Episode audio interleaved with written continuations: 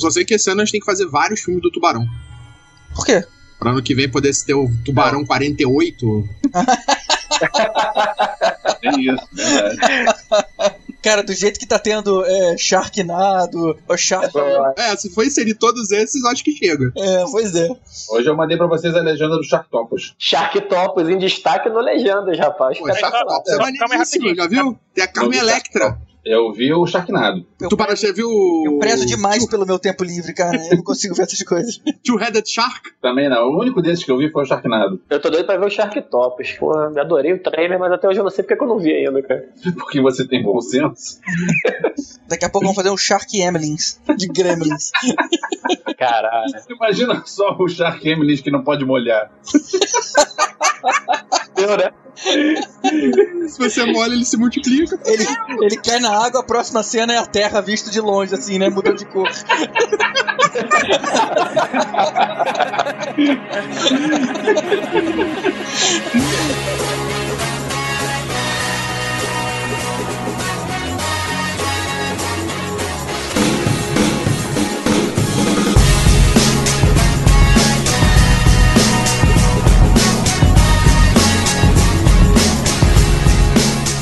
senhores e senhoras, a mais um podcast que vai falar sobre séries de TV e filmes. Bem-vindos, senhoras e senhores, a mais um podcast que vai falar sobre filmes e séries de TV. Um beijo no coração. E aí galera, bem-vindo a mais um podcast que vai falar sobre filmes e séries de TV. Bem-vindos, senhoras e senhores, a mais um podcast que vai falar sobre filmes e séries de TV. Boa noite. Cara, que isso, cara. Vai ter que ser a minha mesmo.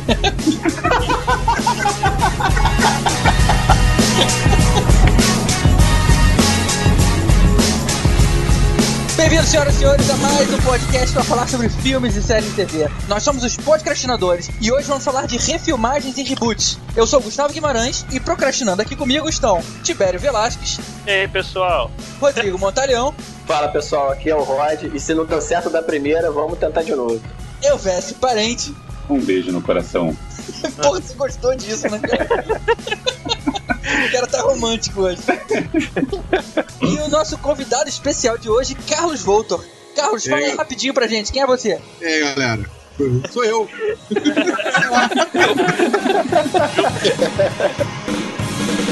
Então chegou a hora de falar sobre refilmagens e reboots do cinema e da televisão. Quais foram as boas, quais foram aquelas que foram a total perda de tempo e dinheiro, quais as necessárias que ninguém fez ainda, mas vamos primeiro pros e-mails.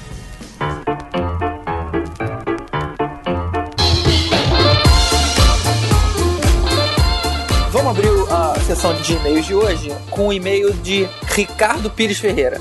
Ele deu uma zoada na gente porque. ah, cadê o e-mail do cara aqui? Acabei de ouvir o pod dos carros e gadgets e Kron carrega a alma de vocês por não citarem o furgão do BA entre os 10 carros mais maneiros. Pô, a gente deu mole nessa, hein, Alves? Verdade. E Esquadrão Classe A foi a série da minha vida, cara. Eu era cresci assistindo esse seriado. Dei mole, dei mole feio. E o pior é que acho que a gente já falou de Esquadrão Classe A em algum outro podcast. Pois Mas é, ele- cara, esqueci completamente do furgão. Inclusive, o furgão era tão simbólico que quando teve o filme, eles fizeram questão de colocar o furgão lá. Tudo bem que destruíram o Sim. mas pô, ele apareceu lá, cara. Foi, foi mancada, mancada, Ricardo. Continuando o e-mail dele aqui. Cara, não sei como você não lembrou do uso dos botões G, volante e H entre os bancos no Match 5 do Speed Racer. Pombo mecânico, lançado pelo G e controlado pelo joystick do H, era utilizado como mensageiro e localizador do carro.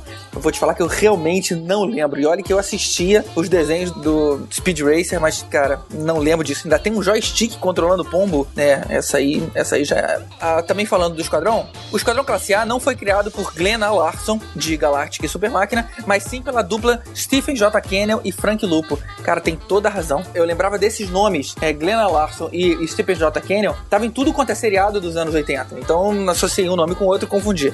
Ele tá dizendo aqui que o, o Stephen J. Cannell, além de ter criado o Esquadrão Classe A, criou também o super-herói americano, Stingray, Homem da Máfia e Anjo da Lei. Maneiro, o cara era talentoso em embolar seriado maneiro. Mas eu falei isso na hora porque eu achei alguma coisa aqui quando eu tava procurando. Não, não, mas aí o erro foi meu. É, você falou de Galáctica. E eu falei, ah, ele, falou, ele fez Esquadrão Classe A também. Ou seja, fui eu que troquei as bolas. Continuando o e-mail, é, e o meu gadget favorito de todos os tempos era o relógio do Gemini Man, que deixava o cara invisível por 60 minutos a cada 24 horas. Cara, realmente, aquele reloginho do Gemini Man foi muito característico, mas não era 60 minutos não, cara, eram 15 minutos. Aconteceu de, acho que teve um acidente maluco com o cara, e que ele ficou invisível para sempre. E aí, o departamento governamental que ele trabalhava fez um relógio que conseguia fazer ele ficar visível quando ele colocava o relógio, mas tinha isso, você só poderia, ele só poderia usar a invisibilidade, ou seja, desativar o poder do relógio por 15 minutos a cada 24 horas. Senão, ou ele morria, ou ele ficava invisível para sempre, aí já não lembro mais como é que era. Mas realmente era um reloginho bastante maneiro de ter. E podia ter entrado sim, Elvis, porque lembra quando a gente estava falando de a ah, capa de invisibilidade do Harry Potter? Não pode entrar porque é um item mágico. Todo mundo ia gostar de ficar invisível. Mas a gente, se a gente tivesse lembrado disso, isso entraria lá num dos topos. Tem que ver, né? Porque se eu vou jogar o relógio no chão, ele quebra. É, provavelmente. Provavelmente. Vamos lá. E meus destaques para a TV foram: positivo, Banshee, adorei o clima da série. Realmente, cara, Banshee é uma série muito bacana que voltou agora, inclusive. Você já viu, cara? Não vi, não. Eu fiquei de ver porque, é, por motivos. É, bom, sei lá. Mas eu não vi ainda, não. Tem, série, tem um monte na, na fila pra ver. É, Banshee é um, é um daquelas séries, tipo assim, o cara é tipo um bad boy, que no fim das contas acaba sendo mocinho, mas é, é um desses anti-heróis, que ele tava fugindo da polícia de alguma forma e se esconde numa cidade e toma lugar do xerife. Então as pessoas acham que aquele cara novo é o novo xerife, mas na verdade ele é um bandido. Então ele comete crime à noite e defende a cidade de dia. Só que como ele não tem nenhuma preocupação com seguir a lei, ele é, ele é radical demais, sabe? Então ele não se preocupa muito com a burocracia policial e tudo mais. É um, é um clima bacana. Acho que é uma, é uma série é, XY, né? Ou seja, não é pra você ver com a sua mulher, é uma série de homem, mas é bem bacana. Tem umas porradarias legais, vale a pena. E o, o destaque negativo dele era Henry Hemlock Grove do Netflix, uma espécie de crepúsculo.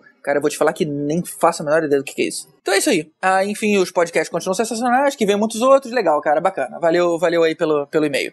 E você, Elvis, lê o teu aí. É, tem um e-mail aqui do Paulo Roberto Silveira. Olá, podcastinadores. Mais uma vez, parabéns pelo excelente podcast. Estou curtindo muito acompanhar vocês nas minhas idas e vindas do trabalho. Apesar de ter me divertido muito, alguns de vocês falou sobre a participação de Viggo Mortensen no filme G.I. Joe de 2009, quando deveria ser G.I. Jane de 1997. Mas tenho certeza que todo mundo entendeu a troca. Abraços. É, essa, acho que essa, essa foi culpa ah, tua, né? É, foi, foi minha, foi minha. Eu lembro na hora que eu falei, e eu tava falando de G.I. Joe, pensando em G.I. Jane, e assim, na minha cabeça era o G.I. Jane, era ele de bigodinho lá, com a Demi Moore é, careca, só que não sei porquê, em vez de falar de G.I. Jane, eu falei G.I. Joe, que não tem nada a ver, o G.I. Joe é outro filme, outra época, e o Viggo Mortensen já era famoso, e assim, depois quando eu ouvi a gravação, eu pensei, cara, como assim? Como é que eu falei isso e ninguém se tocou na hora? É, alguém se tocou, né?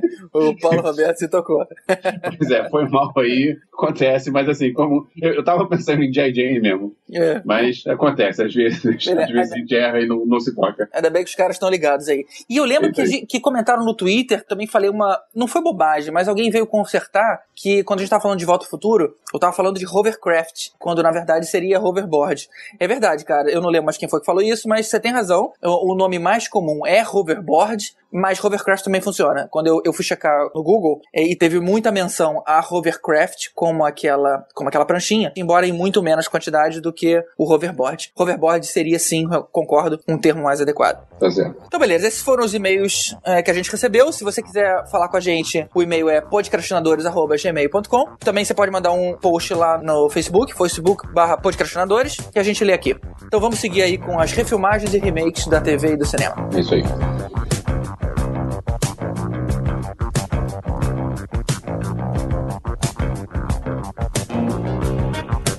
Gente entrar nos filmes, vamos tentar entender a diferença de refilmagem e reboot. Refilmagem a gente está contando a mesma coisa de forma diferente, ela é simplesmente a mesma história com uma outra ótica, ou quando ela muda tudo a gente chama de reboot. O que, que vocês acham? Refilmagem, eu acho que você tá pegando aquela história antiga e trazendo ela para os dias de hoje. Na verdade, não. Recontando aquela mesma história como se fosse naquela época.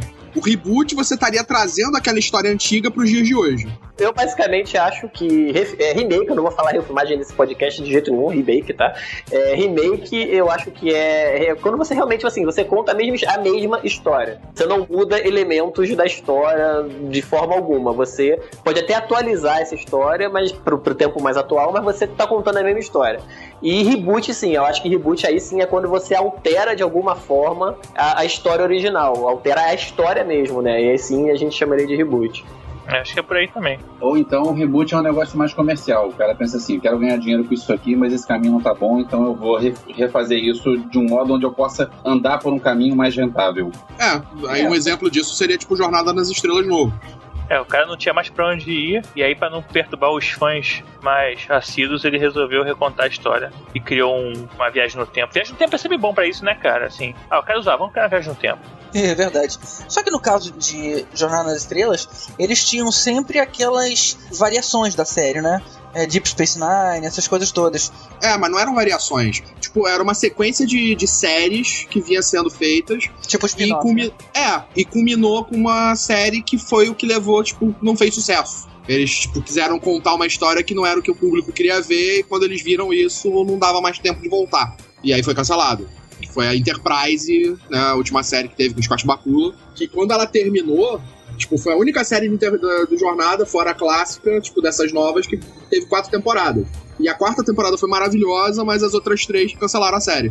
É, na verdade. Que sair disso, né? Tinha que começar de novo. Porque os filmes não deram sucesso, os últimos filmes da nova geração não estavam fazendo sucesso. Né? O, último que fez sucesso foi o First Contact, o primeiro contato. Aí o Insurrection não fez sucesso, o Nemesis não fez sucesso. Aí a série tava de mal a pior. Eles falaram, então, do jeito que tá, não tá dando certo, vamos mudar. E aí veio o J.J. Abrams. E no caso de X-Men, por exemplo, quando teve os primeiros X-Men, e aí depois agora veio Ori... não, Origins era do Wolverine. Wolverine. É o First Class. First, First class. class. exatamente. Eu também entendia que quando você fazia um reboot, beleza, vou mudar todo mundo, mas vou mudar as pessoas. Mas nesse caso, eles não mudaram os atores. E aí, seria uma outra categoria ou é um outro tipo de reboot? Eu acho que é um outro universo. Como assim? como assim eles não mudaram os atores do First Class? Não, o Wolverine continua sendo o Hugh Jackman. Eles vão ah. usar, provavelmente na sequência, vão usar. Porque o Wolverine é um cara que não, não envelhece como o resto das pessoas. Então não. ele faz sentido ser o mesmo cara. Não, Agora, não, não, eles não, tiveram um link entre X-Men tá falando... First Class e entre os outros filmes. Eles, tipo,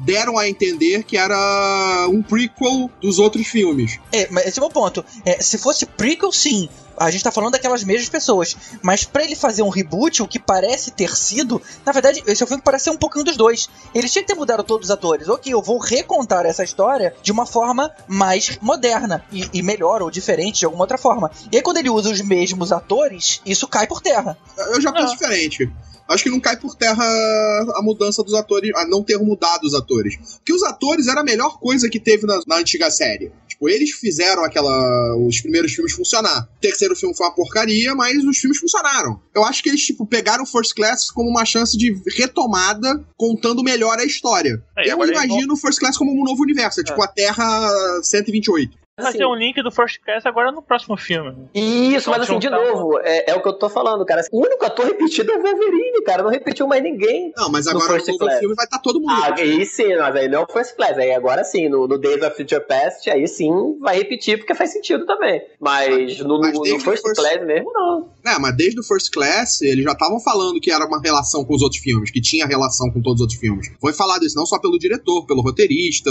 né, pelo estúdio. Eles falaram que tinha uma relação que é era quando... tipo como se fosse um prequel, mas não é porque eles mudaram muita coisa. É que assim, cara, quando eles querem fazer um reboot, e aí, assim, não quer aparecer o reboot, eles botam viagem no tempo. Aí você vira um prequel ou vira outra coisa. Que aí não. É a viagem no tempo, é uma continuação, mas como tem uma viagem no tempo pro passado que muda a porra toda, é diferente. É tipo, é a, a fórmula mágica para fazer um reboot sendo uma continuação, entendeu? Mas o First Class não teve é, viagem no tempo. Não, cara, mas o próximo vai ter. É, e o First Class, na verdade, é um outro. É um, criou um universo paralelo, no qual a Mística é amiga do Xavier. Então isso mudou tudo no universo e gerou o, o, próximo filme, o futuro do próximo filme, que não existe no filme, nos outros filmes, nos outros três filmes. É, nesse mais recente parece que quem, quem criou o cérebro foi o Hank, né? Quando na verdade nos outros parecia que era o Xavier e o Magneto que tinham construído o cérebro. Ou seja, tem algumas coisas aí que estão bem diferentes mesmo. É um outro universo mesmo, é uma outra visão. Eu acho que eles começaram uma série nova de filmes com isso. Mas falando em bom ou ruim, o First Class ficou bem melhor que os filmes anteriores, né? Foi um bom reboot, vamos assim dizer.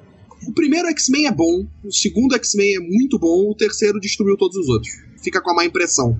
Pra mim, só o É. segundo salva, cara. O primeiro também, quando eu vi a primeira vez, como fã de X-Men, assim, eu fiquei meio. É isso aí, é isso aí que é X-Men? O Wolverine é esse cara aí? É, não sei. E aí você só vê mesmo o Wolverine rasgando carne humana no 2, aí ficou ficou maneiro. Eu só É torço, cara, com todas as forças pra alguém trocar aquele Scott Summer. Que puta, aquele ator é muito ruim pro personagem. Cara, o Scott Summers é, é muito ruim como personagem.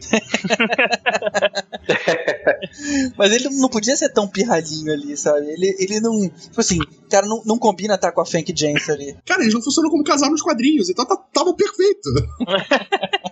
Escolheram os atores certos. Cara, eu nunca entendo como é que ela troca ficar com ele pelo Wolverine. Tipo, qual o apelo? Ele deve saber alguma coisa que a gente não sabe, né?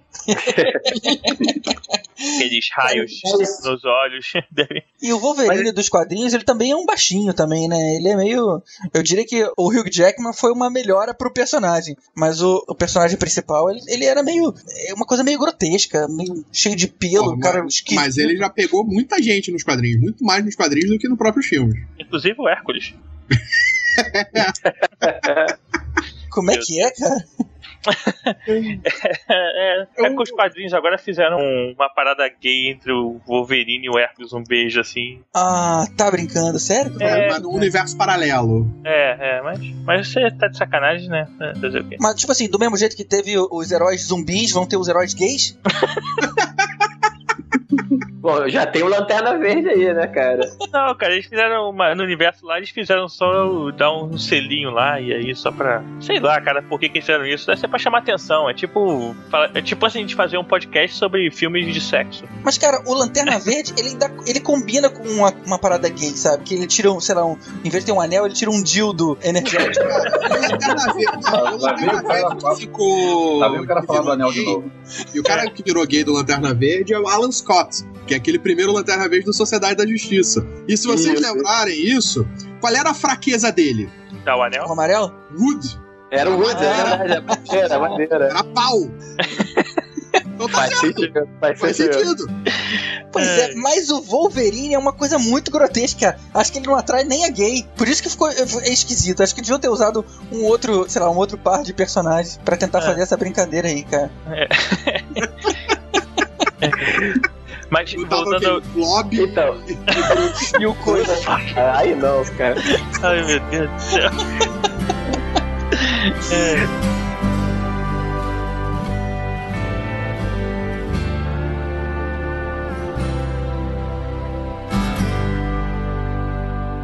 Mas assim, só, só retomando o que a gente tá falando, né, de refilmagem e reboot, é assim, é bom deixar claro que tem muito.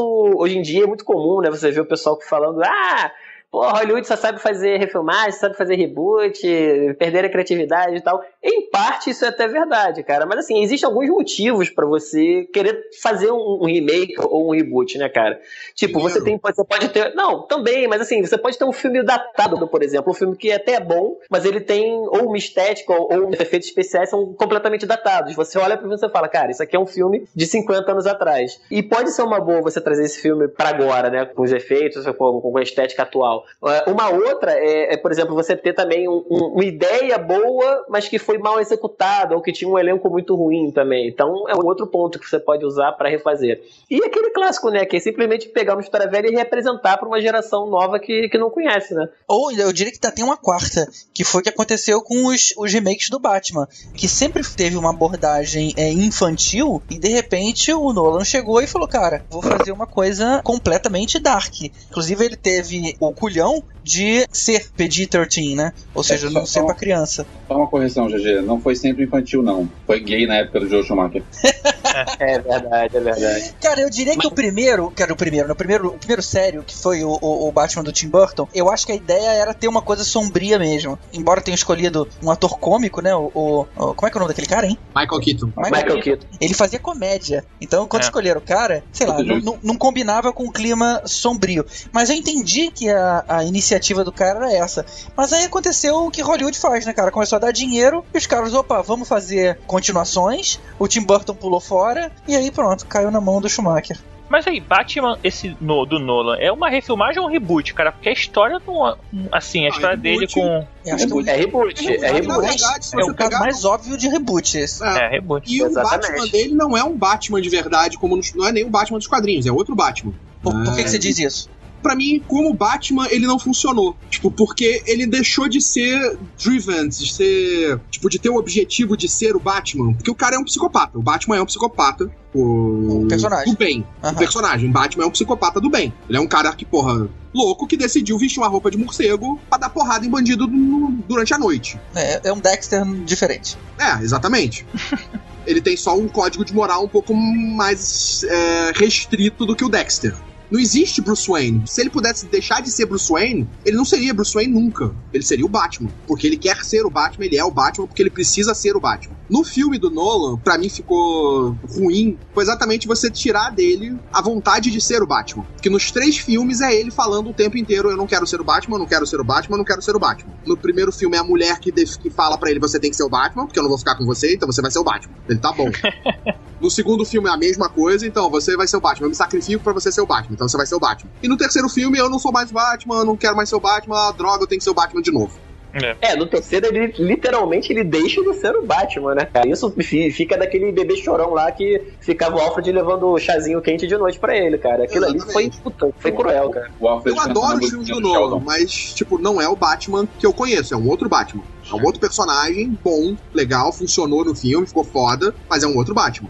Mas alguma chance de você preferir algum outro filme do Batman do que isso do Nolan ou não? Eu prefiro, cara. Eu prefiro É, o do o Tim Burton. primeiro do Tim Burton eu gosto muito. Também, também não é o Batman de quadrinho, é outro Batman. É um Batman assassino. Eu gosto Batman. mais do Batman do Tim Burton. O Batman do Nolan, o que eu gosto mesmo é o segundo filme. O primeiro e o terceiro. O terceiro, principalmente, pra mim, eu não gosto. Cara, eu vou te falar que o Tim Burton me perdeu quando ele quis usar o pinguim de vilão. Não dá pra fazer um filme é, sério com um vilão sendo o pinguim. Fica muito caricato. A Michelle Pfeiffer até funcionou lá de Mulher Gato, achei maneiro. Mas, cara, pinguim não dá, né? Aí ali, É. ali estragou. Ali, ali Eu não sei o quanto da mão do estúdio tem nisso, no segundo filme. Que eu acho que foi com problemas de decisões artísticas que o Tim Burton pulou fora também. Eu acho que o segundo filme tem muito mais a mão do estúdio ali impondo algumas coisas. Que você vê que o, o tom do segundo é completamente diferente do tom do primeiro. É, ele, ele tentou ir, ir ser um pouco mais violento e tudo mais. Isso eu até achei legal. Mas, pô, aí tinha esses elementinhos piadinha. Aí é foda. Ah, né? o primeiro é muito violento. O primeiro tem violência o tempo inteiro. Nesse segundo, você vê que ele já fica um pouco mais cômico.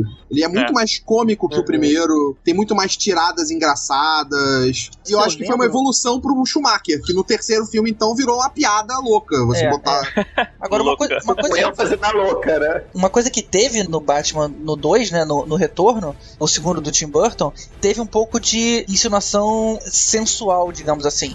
Eu lembro disso porque na época o, o McDonald's, que era o patrocinador do filme, tinha feito todo aquele material promocional do McLanche Feliz, mas quando ele viu o resultado, ele não quis, opa, não vou associar a minha marca. Tinha lá o quesinho de violência, mas por causa dessas insinuações sexuais, aquela a super sexy Michelle Pfeiffer. A mulher gato da Halle Berry seria um exemplo ruim de reboot?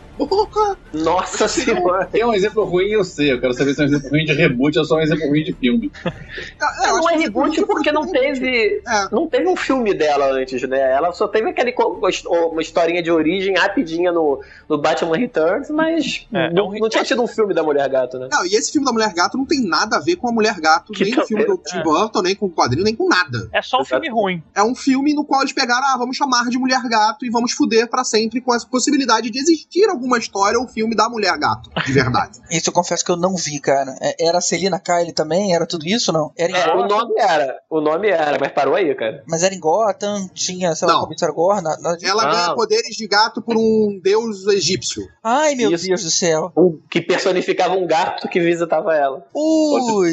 Outro dia eu vi uma, um, um clipe de CGIs mais toscos da história do cinema em grandes produções e tava esse aí, mostrou uma luta dela com a, com a, Sharon, com a Sharon Stone. Tem- videogame é, é- tem gráficos melhores do que aquilo. E era o filme mesmo, de verdade. Videogame Master System, né? É. Aliás, rapidinho, falando em videogame, cara, eu acho que esse seria o próximo caminho do Batman no cinema. Filmar o que a gente tem aí da, da trilogia do Batman de Arkham City e Cara, Arkham Asylum e, e filmar aquilo ali. que Ficaria perfeito, cara. É um pouco Nolan, um pouco palpado no realista, mas é diferente, daria pra fazer um negócio bem legal. Então você tá fazendo um novo reboot do Batman. Ou um remake.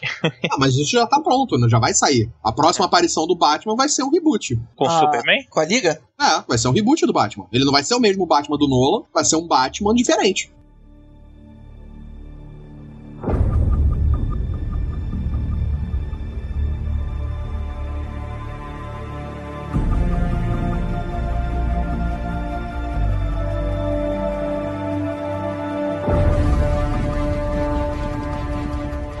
Continuando no- nos super-heróis, reboot. Até uma vez teve filme? Não, ah, Lanterna Verde? Acho que não, né, cara? Eles fizeram, acho que, me- 20 minutos de um filme do Lanterna Verde. Depois Eles fizeram um filme trash, do nível do Sharknado. Cara, mas a adaptação. Ah, tá, é do sci-fi, esse eu vi. Isso aí. A adaptação ficou boa. ficou- eles realmente precisavam faz- refazer um filme, mas a- como a adaptação ficou boa, eles podiam usar, assim, Cara, trocar todas as cenas que tem o Lanterna Verde e deixar só as cenas de Oa lá e pronto. Então, os 20 minutos iniciais do filme são legais. Mas É. são, são bons, são bons. É, É, é. Podiam ser melhores? Podiam, mas, tipo, tava indo pra um caminho legal.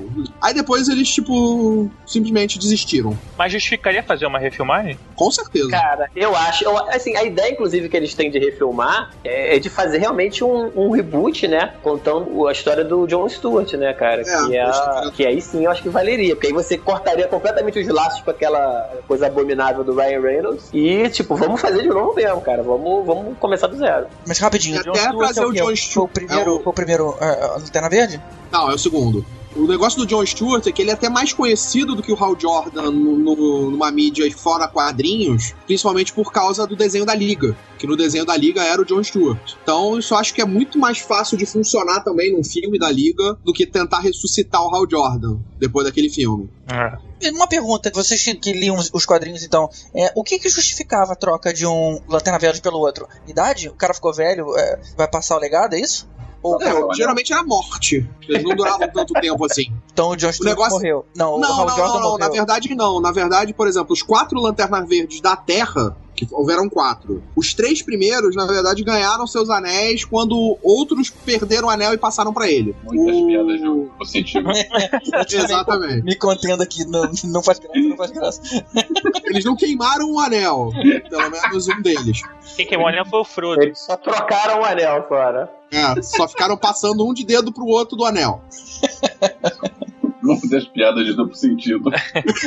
Agora, cara, esse filme do, do Lanterna cara, assim, eu não sei nem apontar exatamente o que, que não funcionou. Um eu sei, que é a escolha do ator, cara, e aquele cara nunca me convenceu. Mas eu não sei, Não, cara. O vilão, o vilão É, do filme não vilão, funcionou, o. Parallax, que era uma É, mas- nuvem amarela que vem invadir a Terra. É, completamente. Isso não funcionou. Mas eu não sei se os efeitos. Em Você botar você um ter o cara vestido, você ter o cara com efeito especial no corpo dele, pô, bota o cara vestido, bota uma fantasia pro cara. Mas eu não sei se isso ia funcionar, cara. Imagina um, um cara vestido, aquelas cenas em Oa, com aqueles alienígenas todos diferentes, com pessoas vestidas. Não ia ficar meio Power Ranger, cara? Eu acho que ia ficar, sei lá, cara. Eu, eu não sei qual seria a melhor opção pra. Olha só, aí, olha isso é só, Tipo, uma- uma- super-herói. Tipo, É, Homem-Aranha é roupa, no Super-Homem é roupa, Batman é roupa. Uma Eles que fazer um comparação, design pra uma roupa maneira pro lanterna. é, você pode lembrar, por exemplo, do Thor, que quando tinha ah, aquelas cenas lá em Asgard, você tinha um monte de, de seres diferentes e você tinha uma ambientação ali de um lugar grandioso e extraterrestre que ficou sensacional. Eu espero que quando tiver essa refilmagem, se tiver, que Oa vá pelo mesmo sentido. E E vai ter agora ser. esse ano, vai ter um filme que eu acho que vai mostrar pra eles o que, que eles deviam ter feito. Cheguei a ver Guardiões. um, os Guardiões da Galáxia, que Os saíram. Guardiões da Galáxia, exatamente. Os videozinhos que mostraram hoje. O Super Castor. Não é castor, ele é o guaxinim, cara. Ele é o guaxinim. Pior ainda, o Super Guaxinim, na boa. Rocket Raccoon, rapaz. Cara, a gente já teve Super Formiga, já tivemos um Super é, do Super Formiga. Temos um Super Guaxinim. Pô, cara, Howard, será que valia uma refilmagem? Não, Pode cara, ser, não. é legal. Não, não, não. Depende, o Jorge Lucas que vai dirigir? Não, né? Lógico que não. Não dirigiu Não, ele vai fazer o roteiro. Howard the Duck. Então não, então melhor não, deixa quieto, cara. Ah, se o Guaxinim ficar maneiro, de repente o Howard the Duck ficaria maneiro. Pois é. Eles vão fazer uma refilmagem lá em, com atores do Darkwing Duck. Esse é, Ó, esse é legal, esse é legal, O cara. que, que é isso? é o super-herói da Looney Tunes, dos Looney Tunes. Ah, Ah, tá. Era tipo um pato, que era- seria tipo patolino, mais ou menos, mas não é. seria tipo o Super Pato, que era o Pato Donald. É, só que ele era tipo o Batman. Ele É, era tipo tinha Batman. poderes, ele só botava uma capa roxa, um chapéu roxo. Capa roxa, isso aí, chapeuzinho roxo. Ah, ele era tipo o Batman. É, eu acho que o Super Pato também não tinha poderes, não. Ele só tinha um, um carro maneiro e uma, sei lá, um esconderijo, alguma coisa assim. E as invenções do professor Padal.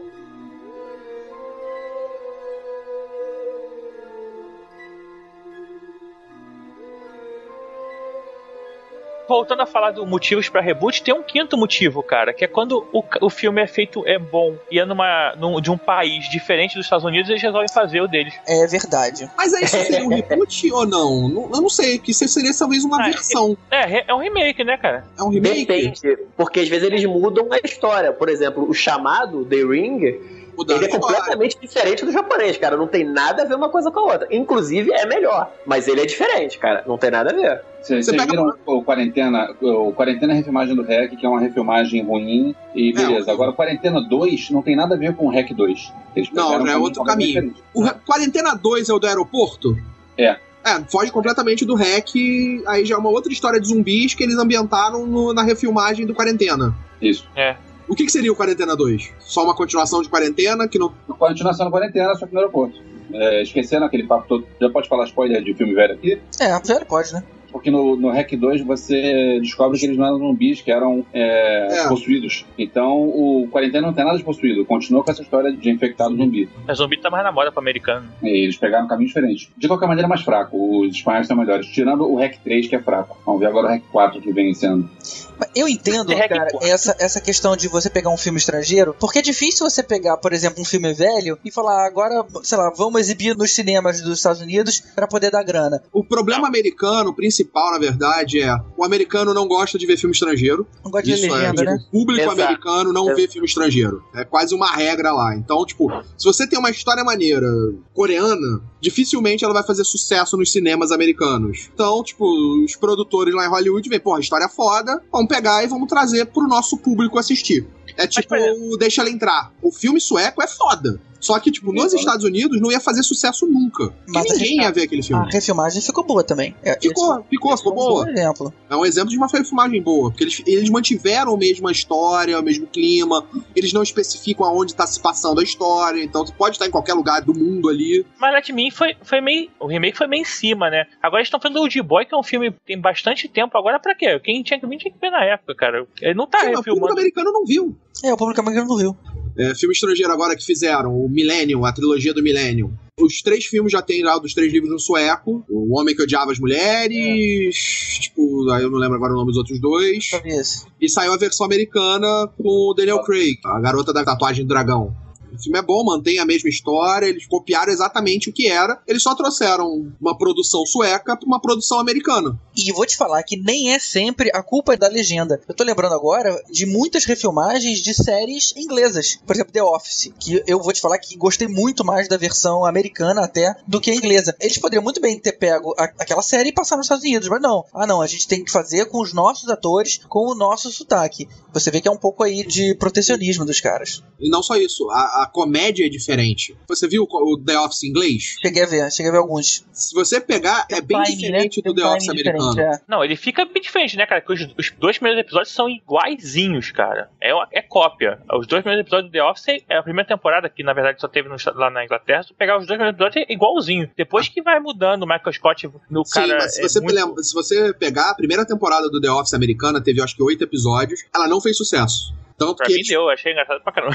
tudo bem. Mas nos Estados Unidos ela não deu muito certo. Tanto Porque que quando eles voltam logo né? depois dessa primeira temporada de oito episódios, o tom da série mudou completamente. A segunda temporada, ela já tá muito mais cara de uma série americana do que tava antes. Pro público americano não funciona. É, Você tem que trazer pro público deles. É, eles não conseguem ver coisas muito de fora. A gente aqui tem uma outra noção. A gente, a gente assiste de tudo. né? A gente vê coisas inglesas, a gente vê coisas. Tá acostumado, né? A- É, exatamente. A gente já tá acostumado a assistir coisas de fora. Eles lá não. Vocês já viram uma série chamada Episodes com o Matt LeBlanc? Muito boa. Muito eu vejo, boa, eu né? vejo, eu vejo. E é justamente sobre isso. O cara tem uma série de sucesso na Inglaterra, eles querem trazer ela para os Estados Unidos, mas os produtores mudam ela toda. E, Exato. É. e é bizarro falar isso, mas o Matt LeBlanc tá sensacional nessa série. Cara, ele tá, Tá, muito bom. E tá é ele muito bom. interpretando ele mesmo. É, cara, é incrível, é incrível. né? Tipo, é muito boa essa série. Essa questão dos americanos, cara, assim, uma coisa é o cara não gostar de filme falado em francês, em espanhol. Mas, porra, o cara não gostar de um filme inglês é, é meio cúmulo, né, cara? E eles faziam isso também com seriado, né, cara? Você pega até esses seriados de reality. Existe tudo uma versão inglesa e uma versão americana. Você tem o Top Gear, tem o Top Gear inglês e o Top Gear americano. Você tem o Mas- Masterchef inglês e o Masterchef americano. Cara, é- né? Mas a principal diferença disso não é por causa do inglês. É porque a cultura é muito diferente, a comédia inglesa é muito diferente. Eu vejo muita série da BBC. O tema, o modo como as coisas são abordadas é completamente diferente. Até as piadas, né? É, as piadas. Eu vi aquele Law and Order UK, que é a versão inglesa do Lei e Ordem. Cara, é outra história, é outra coisa. E nem é de É. comédia, né? É, Não é, exatamente. É uma série dramática e a pegada da série é diferente. Então os ingleses têm uma- um modo de fazer séries e filmes diferente dos americanos. E aí os- as coisas não batem. Vocês lembram quando tentaram fazer uma versão nacional daquela série Desperate Housewives? Lembra? Com Ah, a- TV tentou fazer isso. É, aquilo foi uma coisa meio ousada, mas foi inédita. Eles gravavam na Argentina e eles pegavam o elenco inteiro de todos os países e gravavam tudo na mesma sequência. Tipo assim, ia todo mundo pra lá, pra uma, uma mesma casa. E aí fazia, sei lá, gravavam uma cena com o elenco brasileiro, eles saíam, trocava pro elenco espanhol, mexicano, gravava aquela mesma cena com o elenco mexicano, depois trocava e usava o mesmo diretor, mesma iluminação, mesmo tudo. Então é- era uma produção em série. Só que não funcionou porque, por exemplo, muitas coisas da realidade americana, como, por exemplo, alguém morrer e você receber na sua casa e fazer chá com bolinhos para as pessoas que ficam ali, não é a nossa cultura. Aquilo não funcionava. Você via a Lucélia Santos fazendo aquilo, mas, pô, por mais que esteja a Sônia Braga narrando, mas, cara, aquilo não bate com o que eu sei. Você pega uma pessoa rica, uma dondoca rica, ela não vai estar na cozinha dela fazendo comida, lavando roupa. A gente tem empregada aqui, mas não, lá eles não tinham essa liberdade criativa de cada um improvisar uma coisa. Tinha que ser todo mundo. Foi uma coisa tão regradinha, tão certinha, que acabou não dando certo. É lógico que não, não, sei nos você outros acabou países. de explicar por que, que os americanos fazem reboot de coisas inglesas. Pô, Que é mas- exatamente isso. mas- você tem que adaptar pra sua cultura.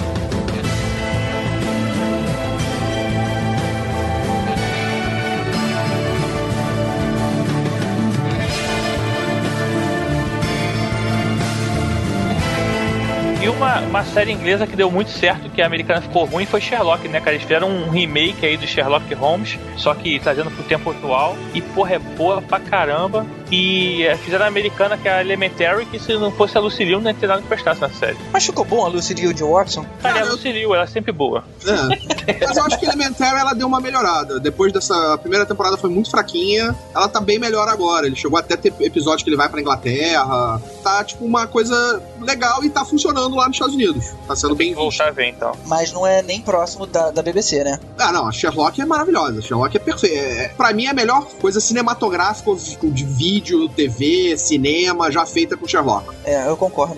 E olha que eu gostava muito daquele, daquele filme dos anos 90, que é O Enigma da Pirâmide. Ah, É legal. sim. Mas é uma ficção também, né? Que é o Sherlock Maneiro. Holmes, é o The Young Sherlock Holmes. Daí, É o Sherlock jovem Holmes. Sherlock Holmes. Esse é um prequel. É. Ainda tem E, essa, e tem uma das primeiras categoria. cenas de computação gráfica da história do cinema. É verdade, Exatamente, saindo do vitral. né? Exato. Cara, mas Agora, eu gosto. uma que, que eu vou me abaixar aqui pra fugir da- das pedras. Vocês acham que caberia uma americanizada de Doctor Who? Não. Porra. Sei lá, cara, eu não gosto de Doctor Who. Pra mim, Doctor Who eles tinham que refazer Doctor Who, porque a primeira temporada atual A é ideia é essa.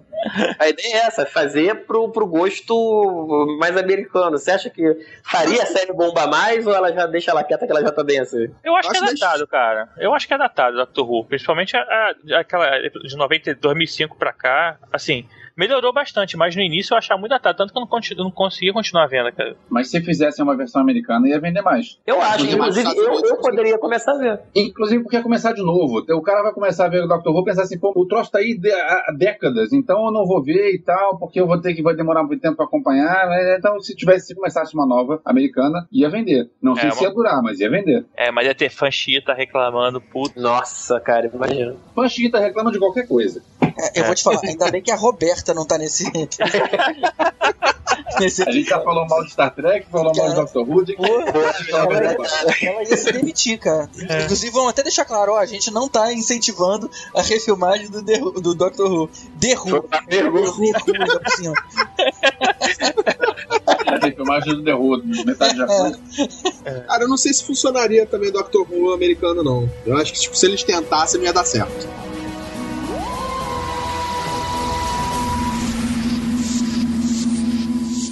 Uma americanização que eu gostei muito foi de uma das minhas séries preferidas. que, Infelizmente, ela não é muito conhecida, que é a Shameless. Alguém já viu? Eu vi Não. um episódio só, é, inclusive sugestão suja, né? Mas eu só parei no primeiro. Eu vi a versão inglesa dessa série. Eu vi a versão americana, gostei muito, muito, muito da versão americana. Eu gosto muito do William H. Macy, então foi o meu impulsionador inicial. E aí teve aquela pausa de temporadas. Eu fui ver a, a inglesa e não curti tanto. Aí não tem exatamente um motivo. Eu acho que eu tava tão já acostumado é, com os outros, com os atores americanos e não curti. Mas serve de sugestão pra vocês. Experimentem aí, pegam um ou dois episódios da primeira temporada, mas da versão americana. Tenho certeza que vocês vão gostar. O caminho do bem.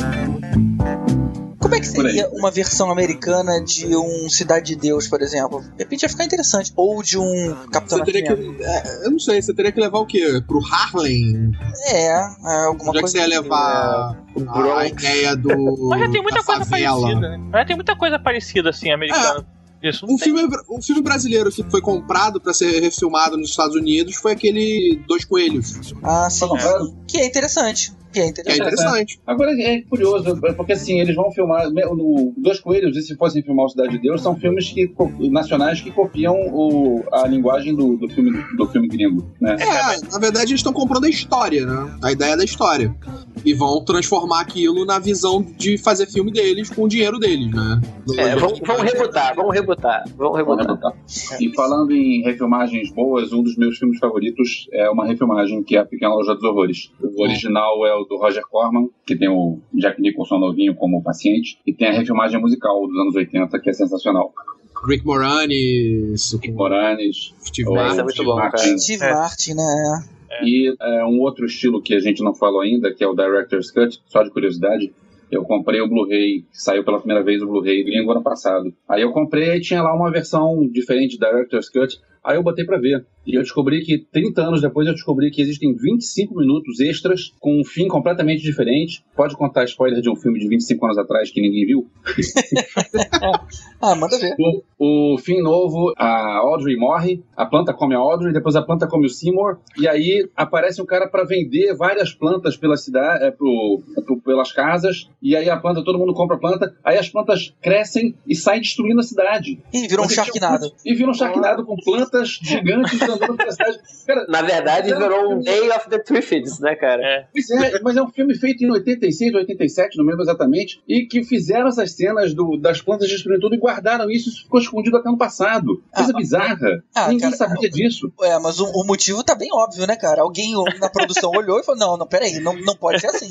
Vamos Cara, Alguém resolve legal, senso, Cara, eu, eu pegaria essa cena nesse filme e colocaria ela como uma visão do, do personagem do Rick Do como é que seria o mundo, e aí terminaria do jeito que terminou. Pode ser. Eu gostei do fim diferente. E é bacana saber que existe um troço assim diferente que ficou escondido. Eu acho que você gostou só porque você tem uma aproximação emocional com o filme, cara. Porque com certeza, se você for comparar os dois finais, pelo que você me falou, esse fim aí vai ser muito lixento, né? Não, não, não é lixento, não. É um fim, é um dark, é um fim, é um fim de. É, é não é, não é Fim final feliz. É um Pois é, o outro é um final feliz. Isso, a, a planta era, era um alienígena que veio, é, que veio Não, dominar a Terra e morre né? Choque. E aí no, no outro, não. ó, o outro não, não tem nada de choque. O- os personagens morrem e a planta domina o mundo. É um final Ué. feliz pra planta. Final feliz pra planta. Ah, no final do original a planta morre. É. Sim. Mas e, e- só voltando falando de reboot, Battlestar Galactica é reboot ou é remake, cara? É é reboot, continuação? graças a Deus é reboot. Ainda bem que é reboot, cara. Eu chamaria de remake.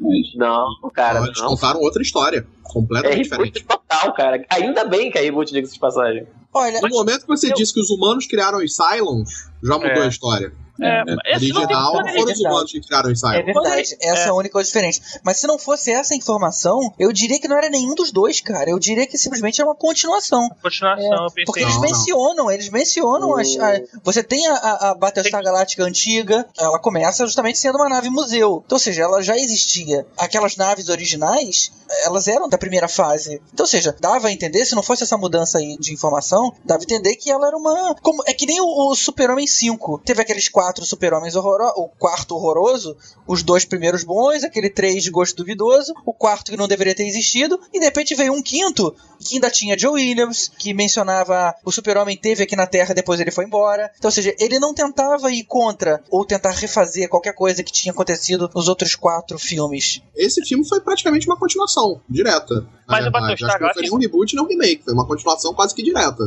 E falar, inclusive, Battlestar Galactica, quando ele chegou naquela terra lá que tá toda destruída, tem um capacete de um Cylon da série antiga. Do Celo antigo, é verdade. É.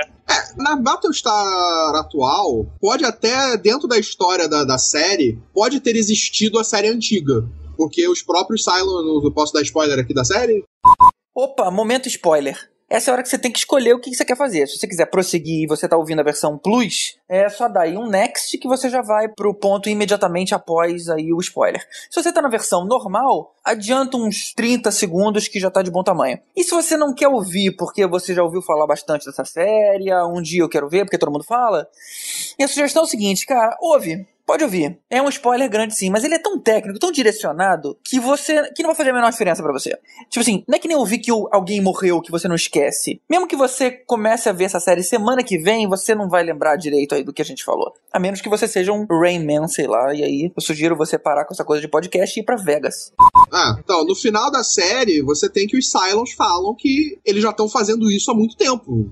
Tipo, já existia, tanto aquela lugar destruído era uma outra humanidade, que construíram os Cylons, eles foram criados, blá, blá, blá, e eles foram destruídos, porque os Cylons cresceram. Então, tipo, aquilo ali já é um ciclo. Então, você pode assumir que aquela primeira Battlestar era de um ciclo desses. É. Pode ser, mas... É, mas, Mas, mas é, eu, aquilo, é um reboot. E a gente tem um caso curioso agora falando de reboot, que é um filme que ele foi rebutado duas vezes e um foi bom e outro foi ruim, que é o Planeta dos Macacos, cara. A É, gente foi teve a primeira versão porque a primeira do... vez foi ruim, né? Pra É. mim, o do Tim Burton é, é refilmagem, não reboot. refilmagem, cara. É, refilmagem é porque ele pega a mesma história, só muda o fim. Ah, mas a hora que você bota o livro com o macaco sentado lá, não, não rola, cara. Não, e ele É, mudou mudou toda a história.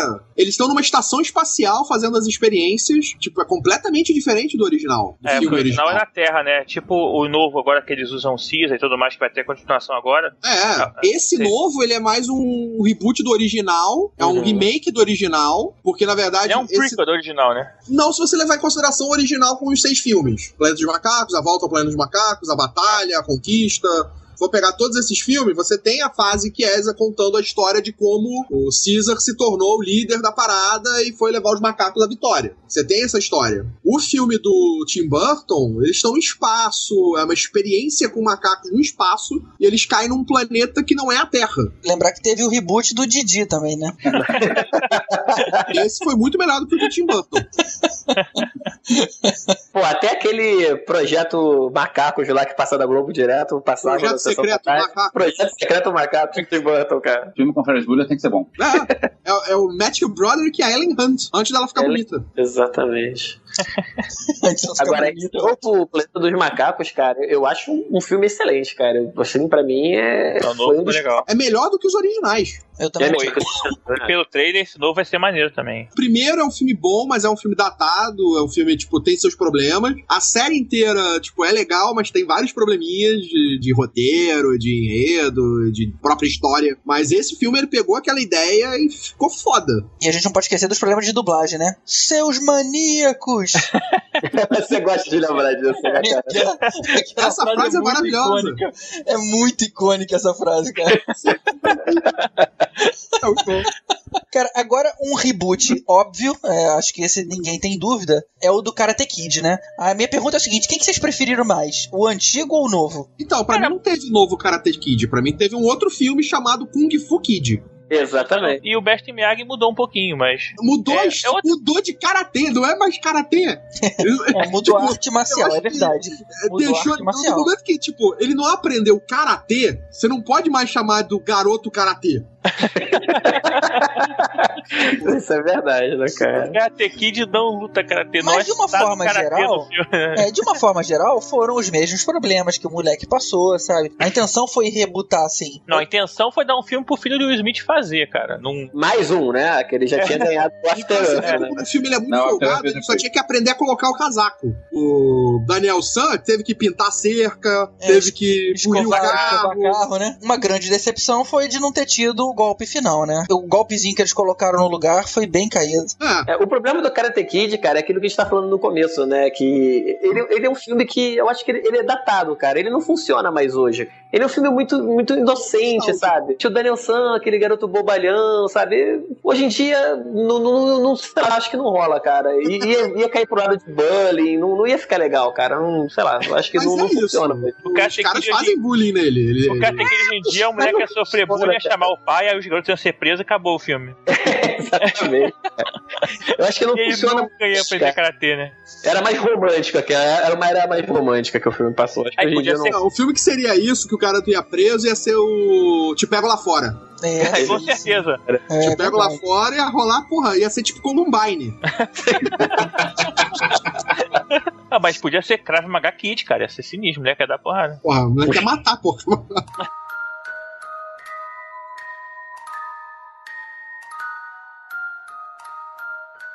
Mas mais que ficam boas que eu acho é esse filme de terror, cara. Principalmente por causa dos efeitos especiais que sofreram muito no, no passado, assim, você vê, mas as refilmagens eles costumam mandar Tem bem. alguns sim, mas, por exemplo, Sexta-feira 13 foi uma porcaria. Foi. É, mas esse do, a, a- do Fred Krueger, se bem que não foi uma refilmagem, foi um prequel, né? Eu achei muito bacana. Bem Eu melhor. não gostei, eu não Não foi igual ao primeiro filme, Olha não? só, foi GG. exatamente igual ao primeiro filme? Foi, é, foi, foi o primeiro filme, foi refilmado sim, mas eu não Olha gostei só. por uma coisa. Não. Você, Ah. você é, no primeiro filme você tinha o Robert Englund, que é um cara que é um ator canastrão, e ele funciona o canastrão quando ele chega e fala do. E ele fica, o Fred Krueger é um cara canastrão, porque é aquele cara que é, fica assim, eu vou te pegar no seu sonho e tal. Aí você pega um cara que é o Rorschach e bota esse cara que é um ator bom pra caramba pra fazer, não funciona, porque aí ele quer botar profundidade no cara que é o, o monstro caricato. Não tem graça, eu achei ruim o filme lá, a refilmagem. Aliás, aproveitando esse gancho de querer botar um pouco de, de personalidade num cara caricato, um que funcionou pra mim foi o Halloween novo. Que eles tentaram mostrar. novo, O Então, primeiro filme tentaram. do Rob Zombie é bom. É, o do Rob Zombie. Eles tentaram Ah, mostrar uma origem, né? Um pouco. Tentaram dar uma, uma humanizada no Michael Myers e, e ficou legal, cara. Eu achei que funcionou bem, cara. Funcionou, funcionou. Cara, eu vou te falar que a- quando o, o, Mike, o Michael Myers. Peraí, Michael Myers ou Mike Myers? Qual é o comediante? Qual é Michael, o... Michael, Michael. Michael Myers. Na hora que o Michael Myers pega a máscara e coloca a primeira vez, eu senti a- o mesmo arrepio quando eu vi o Darth Vader colocar a máscara a primeira vez no, no, no reboot ruim do Guerra nas Estrelas. Sério que você se arrepiou no, no, no Cara, mas eu- você tava no, no- na, na sessão do Conselho Jedi e quando encaixa o capacete faz o primeiro. Tava, tava. Aqueles segundos antes do não. Exatamente. Cada vez quando a gente vê é emocionante, sabe? Vai, vai, vai. É que nem eu, eu, eu me emocionei vendo o, o Michael Myers botando a máscara, pegando a máscara, quando ele pega aquela máscara, aí olha pra máscara, aí coloca a máscara. Cara, maneira. filho. Cara, Gostei. aquilo é foda. Principalmente que ele tá botando a máscara do William Shatner. Isso? Agora, um de terror que eu não tive coragem de ver foi Psicose. Alguém viu? Porque Eu vi. Cara, Eu vi. Psicose tem o mesmo coragem. problema do. Tem outro filme de terror, antes, até do Psicose, que é exatamente o mesmo problema do Psicose, que é o, a profecia. O refilmagem da profecia. Que é- Eles, é o eles cara- pegaram Peraí, filmes Profecia de clássicos fodas. É, a profecia já tem um tempinho, né? Não, foi Não. depois do Psicose. Ah, não, então não vi. Cara, eu, eu gostei tanto desses, desses dois é, iniciais que o Psicose eu não vi de propósito. Eu falei, cara, não- eu não vou mexer na minha lembrança. E esse da profecia, por exemplo, eu nem sabia dele. A profecia foi em 2006, porque o lançamento era no, no dia 6 do mês 6 do 06. Então, Ah. assim, 666. 666. É, é, é. Com o Liv Schreiber e Julia Stiles. E com Só que James é Marsden. fraco. E eles fizeram é, aquele, é, aquele negócio de você pegar um filme que é bom e você fazer uma cópia igual, sim. Então, sim, você não precisa da, da, da cópia. Se é pra fazer uma cópia igual, é, Exatamente. o original. A, a cena do, do, do Psicose, a cena do chuveiro, o cara resolveu copiar quadro a quadro. Cara, pra quê? Sabe, você já O filme tem aquilo bem inteiro é praticamente quadro a quadro. Pois é, você já tem aquilo bem feito. Sabe, se, ou, se é pra fazer, ou você faz diferente, ou então você faz porque o primeiro foi ruim. Mas não, pra, pega um troço que o original é bom e você copia igualzinho, esquece a refilmagem. Tanto a profecia quanto a do, do. Exatamente. É, Os dois eles pegaram praticamente as mesmas cenas dos originais e é quase um filme copiado quadro a quadro. Os diálogos são os mesmos, o roteiro é o mesmo. Então é, é- é uma cópia. E que, tipo, cara, o primeiro filme é bom, funciona ainda. Então, pra que, que eu vou ver o novo? É, o remake ele, ele funciona legal quando é uma adaptação, né? Porque aí o cara tem de onde te fazer uma coisa diferente, né? Tipo, a Fantástica Fábrica de Chocolate. Apesar do, do primeiro ser muito bom, mas o segundo ele é uma boa adaptação também do filme, do livro, né? I know, man. Eu achei que ficou faltando aquele, a- a- aquele colorido, cara, aquela coisa ah, de alto astral que o Jane Wilder tinha. É, Não, eu, eu, ficou eu, muito eu é uma, ficou muito Tim Burton. É, Eu vou- adoro Tim que Burton, mas não combinou pra mim na, na Fábrica do Chocolate. Na, Eu acho que é um filme infantil. É Vou falar que tem algumas coisas que eu gostei desse novo. Tipo, você mostrar o, o pai do, do Willy Wonka, o Christopher Lee. E aí, na hora que ele chega e diz: se você for, quando eu voltar, é, quando você voltar, não vou estar aqui. Aí o cara volta e tem aquelas casas todas juntinhas e tem um buraco no lugar da casa dele, porque o pai dele foi embora. E a casa foi embora toda. Tem uns, alguns detalhes maneiros. Eu também prefiro o original, mas algo tem, eu, do Tim Burton, Tim Burton essa, dessa vez acertou algumas coisas. Não é, é que nem uma boa adaptação. não- é- assim, como o filme também prefiro o antigo, mas é uma boa adaptação, sim. E Olha, tem os eu acho assim- originais, eles são muito melhores. Ah, é. Não, né? Sem dúvida. Olha, eu, Eu eu, assim- eu mostrei os dois filmes pro meu filho, ele tinha, sei lá, acho que uns, uns 10 anos quando viu os dois. É, e ele gostou muito mais do original, cara. Aqueles rios de chocolate. é, ele, ele se divertiu mais do que o outro. Porque o primeiro é muito mais divertido. Esse segundo ele ficou muito tenso. Ficou som- um pouco sombrio, talvez demais para um filme infantil. né? Ele virou um filme mais infanto-juvenil do que um filme infantil como É. era o primeiro. É verdade, é verdade. Agora, a gente tá falando né, de, de refilmagem que, que era desnecessária, tipo Psicose, por exemplo. Eu acho assim, cara, tem alguns filmes que, a- a- que, que acabam virando, são os clássicos, né? Que a coisa funciona tão bem, cara. Tipo, o elenco funcionou, tudo funcionou tão bem, que, assim, não tem nenhuma justificativa de você refilmar. Por exemplo, alguém imagina uma refilmagem de Godfather, cara, do Poderoso Chefão? Né, não, não imagina. Não precisa, cara. E não vai precisar nunca, cara. Porque é um dos casos que tudo Cara. casou tão bem no, no filme que você não precisa fazer de novo. Mas algum dia alguém, algum produtor pode ter a mesma ideia que teve com psicose e fazer isso. Não, não precisa, essa que é a questão. Nunca vai ficar bom, cara, porque não precisa. Você nunca vai Não conseguir o mesmo, o mesmo carisma de Marlon Brando, Al Pacino, aí no segundo De Robert. De Niro. É. Pô, Exato. Você É, não, não que- vai. O que eles podem fazer é tentar trazer para os dias atuais e fazer um novo Godfather 2010. Ma- Eu Mas. Drácula mas como? 2000. No- nos dias de hoje? Porque ah, Godfather Aquele 2000. era um filme de época. Se você vai fazer hoje, é, refazer esse filme, você vai ter que fazer nos, no- no- nos dias de época normalmente. Não, época- falando- mas aí não faz sentido fazer, realmente. Aí que o Rod tá falando. Não faz sentido você refilmar uma coisa Exato. na mesma época. Exato. Sabe o que, que é pode- uma continuação de Poderoso Chefão? Sopranos. Sopranos. É. Mas fosse- É, Eu, eu não diria que é uma continu- é uma, é, seria uma continuação, porque Ah, mostra uma decadência da máfia. E, Mas é a realidade. Ué, Sim, O mas. terceiro filme do Poderoso Chefão já começa a apontar uma decadência. É verdade, mas no terceiro, nos dois primeiros era o auge. É, Sim, mas era um é, filme de época, exatamente. Era tipo anos 40, 50. Ali- Aliás, falando no Poderoso Chefão 3, eu fiquei tão traumatizado com a Sofia Coppola que até hoje eu não vi nenhum filme que ela dirigiu e eu já soube que ela virou uma boa diretora. Tudo que ela não é atriz, ela virou de diretora. Pois é, eu preciso ver um dia, mas eu sempre quando eu vejo filme dirigido pela Sofia Coppola, cara, Sofia Coppola é aquela Sofia Coppola. Do... não, não, deixa, veja outro filme que tá na- na- do lado, não vejo. O problema é que ela É, gastou que- muito pontos ali. Ela, tipo, ela tinha pontos pra gastar em carreira. Ela decidiu, tipo, ela fez aquele filme, só que ela gastou todos os pontos de carreira dela em direção. Nada em atriz. É, eu, eu, vou, eu vou consertar essa, essa falha, eu vou ver, vou ver filmes da Sofia Coppola.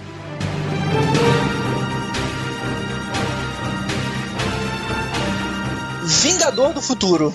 Cara, eu vou te falar que eu sou uma das poucas pessoas que gostou dessa refilmagem. Ah, mas É. o filme é bom, cara. O problema é que existe outro anterior. Que é muito É, o melhor. problema, o que perde é na comparação. Exato. Se a gente não tivesse o anterior. Se esse filme fosse chamado, sei lá, Viagem pelo Centro da Terra, seria, tipo, Inclusive, seria melhor que o Viagem Centro da Terra. é, a refilmagem do Viagem Centro da Terra. É, o que. Isso é Alguém viu essa refilmagem do Viagem Centro da Terra com o Brandon Com The Fraser? Rock? Não, com The Rock não, né? Ah, eu vi, Não. eu vi. Ah, eu vi. Não, eu vi com o Brandon Fraser, The Rock, não sei. É, com o Brandon Fraser. O The Rock fez o. Voltou Encantada. Não, tem o ao Centro da Terra 2 3D, olha. É, deu dois, que acho que é esse que é com The Rock, né? Ah, tá, esse eu não vi. Depois de eu ver o primeiro, eu não ia ver o segundo. É, você não é vi louco. esse do mas- e é constrangedor. Não é tão constrangedor quanto o Vale Perdido lá, daquele maluquinho lá do comédia, o louro lá, o. Will Ferrell? Will Ferrell, Will Ferrell, exatamente, cara. Ah, esse Ah, filme. mas os filmes do Will Ferrell são bons. É, Esse aí que tá falando é ruim. é, esse é muito ruim, cara, esse daí, cara. Qual que é? É o, É o- o Vale Perdido, né? O. É, Ah, putz, esse filme é Land of the Lost. O... ah, Isso, sim, dos Putz, Slitas. esse filme é muito. Cara, isso é uma categoria de reboot, de remake. Que é você fazer remake de série, virar filme. Tipo Starsky and Hutch, Ah, É. os gatões, da, gatões de Hazard. Aí, categoria de remake 6. É, fazer remake de série pra filme. É. Remake de série pra filme, exatamente. Esquadrão Classe A. Que é bom Ah, pra caramba. ficou cara. Esse ficou bom, pois é. É, esse ficou É. muito bom. Ah, Porra, eu me empolguei pra caramba. Miami eu adoro Vice, esse filme. Miami Vice tem Colin Farrell e não Ah, se passa nos anos bom, tô falando 80. que é uma refilmagem. É, e não se passa nos anos 80. Miami Vice sem ser nos anos 80 não funciona. É, mas eu concordo que o filme do Esquadrão Classe A realmente funcionou muito bem. Era a minha série predileta quando era moleque. É, eu tava um pouco de medo, assim, caramba, como é que vai ser a substituição do Mr. T, do George Pepper, do cara do, do Galáctica. De pau. Pô, mas ficou muito bom, cara. Ficou bem Ficou muito bom. eu gostei porque foi exagerado pra caramba. Exatamente, mas era o tom da série. Ele, tipo, eles Pois é. fizeram a parada bem no tom da série. Então ficou muito bom. Pena que não, não fez tanto sucesso no mercado americano pra dar continuidade. Foi ter um remake que tinha tudo pra dar certo, que era do Conan, né, cara? E sei lá, não gostei não. Não, tem vários. Pô, é, foi porra, foi ru- é, exatamente. O vilão é ruim, o final é ruim, a ideia é boa. O Conan desse novo filme é o Conan dos quadrinhos. É a história mais próxima do Conan dos quadrinhos, é maneiro. Só que o vilão é uma porcaria, o final do filme é horrível. Tipo, E a comparação rola, É. né, também. e a comparação, tipo, destrói Mas eu o achei- Jason Momoa como Conan. Putz, eu vou falar isso agora, cara. Eu achei ele perfeito no papel. Assim que eu vi esse cara no Game of Thrones, eu falei, cara, se algum dia forem refilmar Conan, tem que chamar esse cara, cara. E chamaram. Assim, é, é, porra, eu acho, eu achei ele muito bem no papel. Ah, mas, É. sei lá, eu não consigo ver ele como Conan. Às vezes eu acho que pode ser uma mandinga aí do Schwarzenegger, cara. Os filmes que tentam rebutar os filmes do cara não dão certo. Pode ser, pode Esse, ser. esse É. do Conan, cara, tinha tudo pra funcionar. É o que o Roger tá falando. Aquele cara, o ator combinava muito. Mas, pô, ficou O problema do ator é que ele não era o Schwarzenegger. Pois é, mas se você for pensar bem, cara, o Schwarzenegger é um ator ruim pra caramba. Cara, mas ele é perfeito pra ser. o- Ele foi um Conan no cinema perfeito. Ele foi um Conan perfeito. E vou te falar, ele foi um. Agora eu não lembro do nome do, do personagem no, no Vingador do Futuro, justamente porque ele era fortão. Então, quando começou a história, que era um cara extremamente forte, fazendo um trabalho manual qualquer, você pensa assim, pô, não combina, né? O cara, o cara extremamente musculoso fazer isso. E depois você descobre que não, o cara não era isso. Ele era um agente, era um cara diferente que justificaria ter um treinamento com um porte atlético daquele nível. Já o ator normal não teve isso. Era um cara franzino que não sei lá, não vingou, não, não conseguiu atingir o mesmo nível de expectativa. É, já que a gente tá falando de Vingador do Futuro, provavelmente a gente nunca mais vai falar dele no podcast, já que você falou que com tanta propriedade ele era um agente secreto. Vocês não têm a menor dúvida de que ele era um agente secreto mesmo? Pra vocês é aquilo ali que o filme mostrou mesmo e, e boa, Depende. cara. não, não necessariamente. Exatamente. O final. Isso é outra coisa que o final do filme do Schwarzenegger é melhor. Ele deixa na dúvida. Ele deixa na Será dúvida. que realmente exatamente. aquilo tudo aconteceu ou simplesmente foi um implante do recall que, que ele passou? É, a moedinha rodando, né? É, o Exatamente. peãozinho, né? O peãozinho, o peãozinho do, do Inception. Porque, né, cara? tipo, eles fazem toda a parada no filme pra você ficar na dúvida. Tanto que na hora que ele tá selecionando as coisas, ele- a mulher que aparece no viso, na, na tela, é a mulher que vai ser a mulher, tipo, a parceira dele no filme. É, ele escolheu ser um, um agente secreto, né? Quando ele- Exatamente. Exatamente, As exatamente. coisas todas se encaixam junto com a coisa que ele escolheu na Recall. Então, É. será que aquilo ali é verdade ou foi só as férias que ele escolheu? Férias Hum. que ele tirou. Férias frustradas. ou será que ele tá numa cama lobotomizado? Pode ser também, pode ser. Pode ser. É. Isso É é, que uma é coisa que esse filme muito falou- melhor do que o outro. O GG falou com tanta propriedade assim que eu falei, pô, o cara não tem dúvida nenhuma, cara. É, até porque eu tava comparando com o segundo, né? No segundo também não deixa dúvida nenhuma. Não, no segundo não tem dúvida nenhuma mesmo, É. né, cara? É, em nenhum momento se levanta a possibilidade de uma dúvida. É, Eu não li o livro, então, tipo, falaram que o segundo tá muito mais próximo do livro. Mas que se foda, tipo, Ninguém perguntou nada, né? o segundo filme tá uma merda comparado com o primeiro. É, então, a gente falou de alguns filmes que, que não fazem sentido serem refilmados, né, cara? Mas tem um que, pra mim, porra, é, ele, ele tá gritando pra ser refilmado, ele tá ali, Hollywood, por favor, me refilma, cara. Que é o Duna, cara. É um filme que, hoje em dia, com os efeitos atuais, cara, ele poderia funcionar muito bem na tela se tivesse um diretor competente, né? E Cara. fosse, assim, algo grandioso, tipo um Senhor dos Anéis, cara. Eu acho que caberia muito bem isso aí. É, eu não sei, eu fico pensando se Duna é uma coisa que eu gostaria de ver, que eu sou, eu sou fascinado por Duna, adoro Duna, pra mim é a melhor coisa de ficção científica que existe. Tipo, eu li Duna com 12 anos e adoro. É maneiro. Eu li todos os livros, é, pelo menos uma vez por ano eu tento ler Duna de novo, quando dá tempo. Mas eu não sei, porque é difícil pra caramba adaptar Duna. E, tipo, teria que existir o Peter Deck- Jackson de Duna pra conseguir levar isso pro cinema. É, eu vou te E- falar que a história de Duna já não me pegou. Eu não sei se foi na maneira como foi contado, eu não li o livro. Mas o filme eu achei meio boring.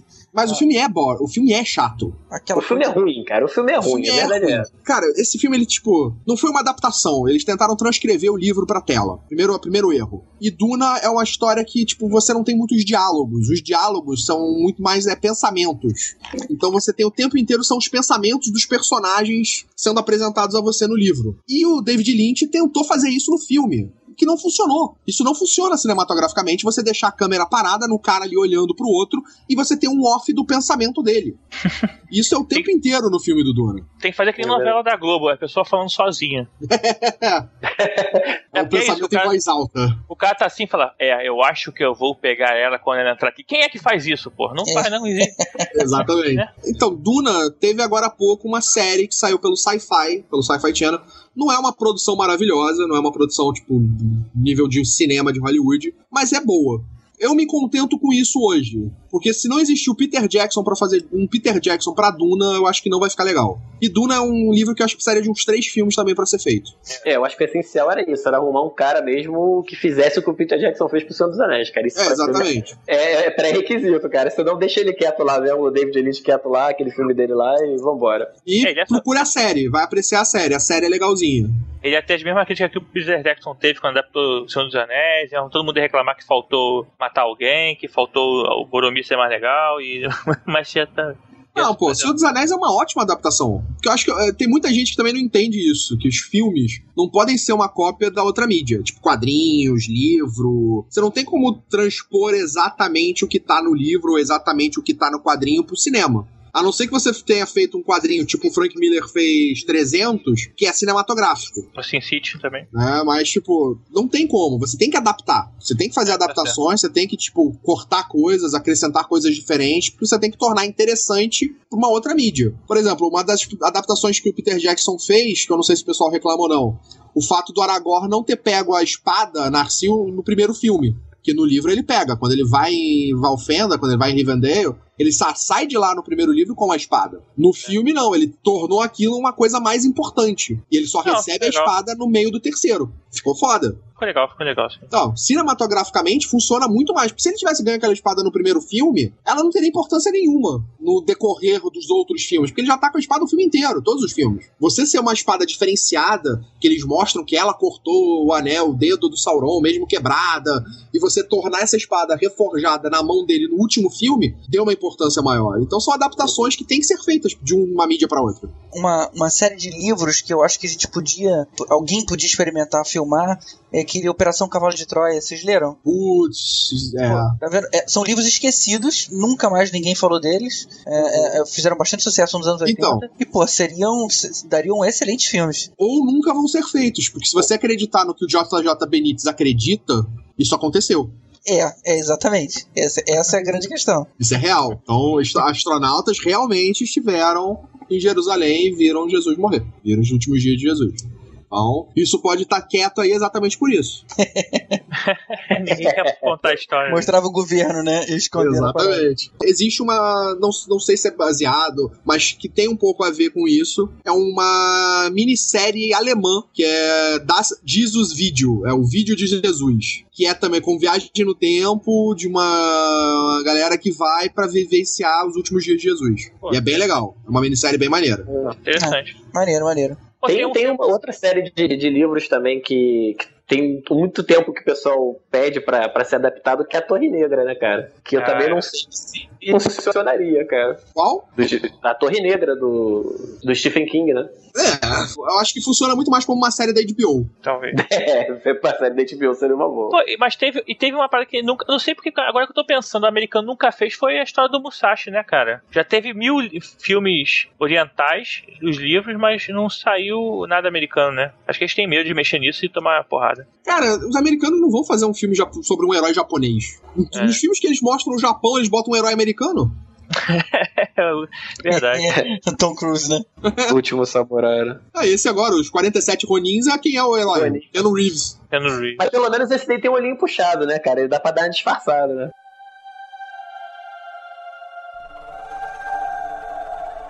E se a gente for entrar em assuntos mais polêmicos, assim, adaptações que deram errado, Ender's Game ainda tá no cinema, né? Ender's Game foi uma adaptação que não deu certo, podia ser refilmado. Imagina um remake de um ano depois de ter saído o filme, né, cara? Ia ficar Pois louco. é. Ia bater o O último guerreiro- Homem-Aranha, né?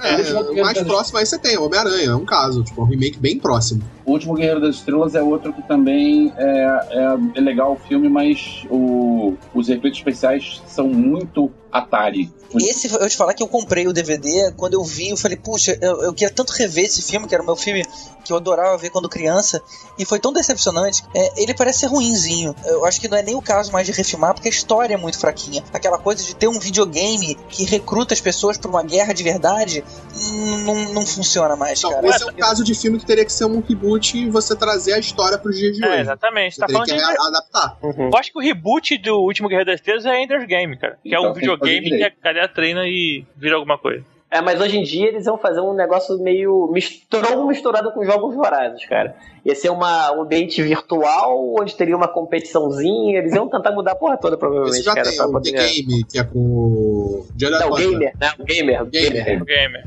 É, exatamente. E, no- Agora- e na linha dos super-heróis, e Flash Gordon? Olha só, Flash Gordon podia até ser refilmado, porque tem algumas coisas que são muito datadas naquele filme. Só que eu gosto muito do filme, acho que o filme tem, o filme tem, tem umas coisas que são muito legais, o- os cenários do filme são sensacionais, Ah, a trilha sonora do filme é boa, só que é datada, porque é, foi feito, o Queen fez para aquilo, para aquela época. É, a Ornella Muti não tem como refilmar, porque é a Ornella Muti. É, tem, tem, tem, tem valor, aquele filme tem valor. Mas assim, onde, onde podia- é que você vê valor naquela cena Não, que, ele usa, que ele usa futebol americano, cara? Pra Essa cena é uma cena que pode ser jogada fora. Essa cena é horrorosa. é horrível. Mas agora É. os americanos adoram. É. Mas é, é que tá. É o que eu tô falando. O, o Flash Gordon tem coisas que pode- podiam ser refeitas, mas tem coisa. é, aquele filme tem valor. Tem o valor dele, sabe qual é? Queen. Flash! Ah!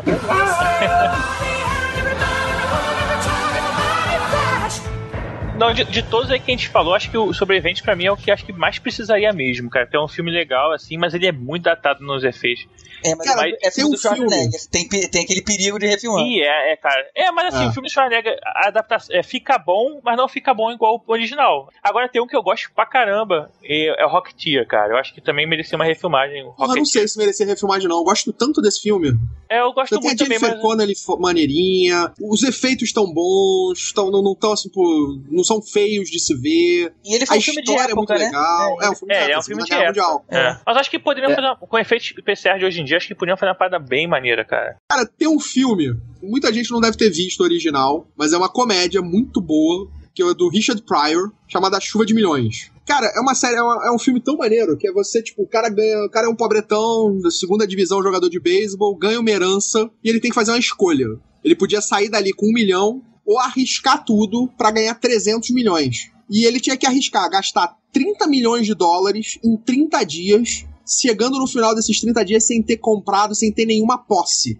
Né? Tipo, ele não podia comprar um carro, ele não podia comprar uma casa, porque ele não podia ter posse nenhuma. Tinha que queimar o dinheiro. É, tinha que Não, mas queimar. ele não podia destruir o dinheiro, Não, ele é- tinha regras. Queimar, Ele que eu podia digo, é, destruir. tem, é, tem que ir você pagando jantar pra galera, sabe? Sim, Torrar, mas o 30 dinheiro. milhões. Imagina, cara, É, anos coisa pra 80, caralho. 30 milhões. Tipo, ele alugou por um mês um andar do Plaza Hotel. Isso era Ah, tipo. não, e um 20 mil. detalhe, ele não 200 podia mil. contar pra ninguém do plano. Então todo Isso. mundo achava um absurdo o que ele tava fazendo Ele tava esbanjando o dinheiro loucamente. é, e ele não podia contar pra ninguém. Esse filme adaptado pros dias de hoje, você trazer esses valores pros dias de hoje, porque 30 milhões hoje não é nada. Aí você bota o quê? Bota aí que a herança era de 3 bilhões e o cara tinha que gastar 300 milhões em 30 dias.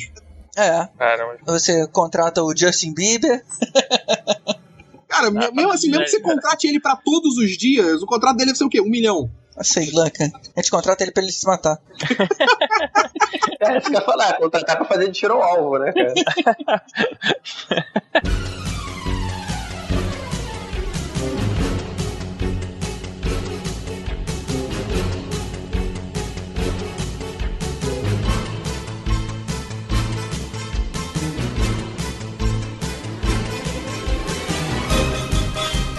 Gremlin, gente? O que, que vocês acham? Tá na hora de refilmar ou, ou tá bom aquela palhaçada que rolou?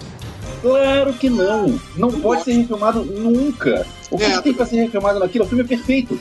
Cara, Eu revi agora no Natal. O filme ele é continua muito, bom. ruimzinho, Elvis. Ele é Não tem nada. De... Você, isso, pode, né, você não? pode não é gostar. bom. Olha só, Gigi. Você pode não gostar do filme. Agora, você dizer que ele precisa ser refilmado, você não tem como refilmar aquilo. Os Gremlins são, são criaturas que são caricatos de propósito. Ele não é tosco, ele é bem feito tecnicamente. E ele é Mas, mas, caricato de mas propósito. imagina eles, ele sendo feito hoje com os efeitos a- atuais. Pois é, Mas aí ele não seria legal. passa. Ele fuma, ele bebe cerveja, ele, ele passa batom, ele pega aquele capote e abre pra ficar mostrando pra todo mundo. Isso, não pode, você não pode fazer isso. Mas isso calma, calma. O que você tá falando é do Gremlins 2. É, o Gremlins 1 ele, ele ainda tentou ser sério. Ele tinha aquela Não. coisa, questão de toda Não, aquela coisa de 1 não Natal. tinha- Gremlins 1 não tinha ah, o Gremlin que se vestia de mulher, beleza. Mas tinha o, Gre- o Gremlin é, exibicionista. Aquele que É, abre era o. comédia, era comédia total. que abre o- no bar, na hora que eles estão é, no bar, eles estão no bar, eles comédia. ficam jogando pôquer, bebendo cerveja e fumando charuto. Você, vai, você quer fazer isso, isso em CGI? Nada disso ia acontecer porque é, é politicamente incorreto, cara, isso hoje. Isso é um filme, Exatamente. um filme infantil, cara. Não ia rolar. Então, se fosse isso fazer um refilmado, atualmente, tá eles iam tentar fazer uma coisa séria, cara. Não sei, Agora- cara, eu fico pensando num Tim Burton na frente dessa filmagem. Acho que seria interessante. Sabe Sabe que foi o uma que tentativa de? Gremlin sério nos anos 80? Criaturas. Criaturas foi uma tentativa de Gremlin sério. Um- Eu- eu até parece sei que um filme é. Os não era? Com os bracinhos. É, é, É, que vinham do espaço. Isso, ah, isso. sei, sei, sei qual é. Você pode não gostar do filme, beleza. Você pensa assim, ah, não gostei, então não, não quero assim. Agora, você não pode dizer que o filme é mal feito. Porque hoje, assim, a gente viu, é, a gente- você pega aquela cena do Anakin lutando contra o, o Obi-Wan e Mustafar, aí você vê aquilo hoje em dia, a, a cena tá mal feita. Foi- É um troço que o, o efeito especial perdeu a validade de um, de um filme de Uhum. pouco tempo atrás. O Gremlins foi feito há 30 anos atrás e continua atual. Você, você- o efeito especial que eu tô falando. Você vê aquilo lá, era tudo marionete, não sei como é que, como é que eram animados aquilo, mas tudo continua funcionando perfeitamente. Só É. que a temática do troço era galhofa. Os caras queriam fazer galhofa. O medo é virar um, um Yoda do episódio 1, né, cara? Que, ficou, que era um, um boneco Muppet maneiro e virou um CGI merda, né? Não, mas É. o episódio 1 era boneco ainda, não? Não. Não, episódio 1 foi tentativa de foi boneco. Depois é que mas eles na mudaram. luta, não, na luta não. Na luta era CGI. Não, mas na Não, luta não, mas dois. o, o, o Yada Vesgo, no 1, ele era boneco. Ele era É. Vesgo, inclusive. No episódio Ele era 1 era boneco. Só que ficou uma merda, aí no 2 eles fizeram CGI. Você vê fácil que ele é Vesgo. Fear, Fear Agora- Destroy. Agora, o, o Gremlin, cara, sabe o que, que ele virar hoje em dia, cara? Smurfs. Cara, É. Cara, a gente não tem filme infantil pra criança hoje em dia. Tipo, os filmes infantis de hoje são imbecis. tipo, a gente não tem uma história sem fim, a gente não tem um. cara, história sem fim, boa. Putz, boa, outro que precisa. Esse precisa ser refilmado, cara. É, história sem fim, eu acho. concordo. Porra, cara, você se emocionava. Eu, eu, eu comprei, eu fiquei louco quando eu. Cara, história sem fim, eu comprei. O filme é datado. É foda. Tipo, não, não dá pra você assistir hoje em dia e gostar. Ele é muito Pô, le- é devagar, é, dif- é é aquilo, mas pra criança funciona. Pô, Aquele bicho que voa com cara de cachorro. É, então, tem várias coisas tipo, meu Deus. E ele voava sem asa, né, que era o mais legal, né, cara? É, Ele um voava dragão japonês, ele é um Ele era um dragão. dragão, exatamente, ele era um dragão chinês. né?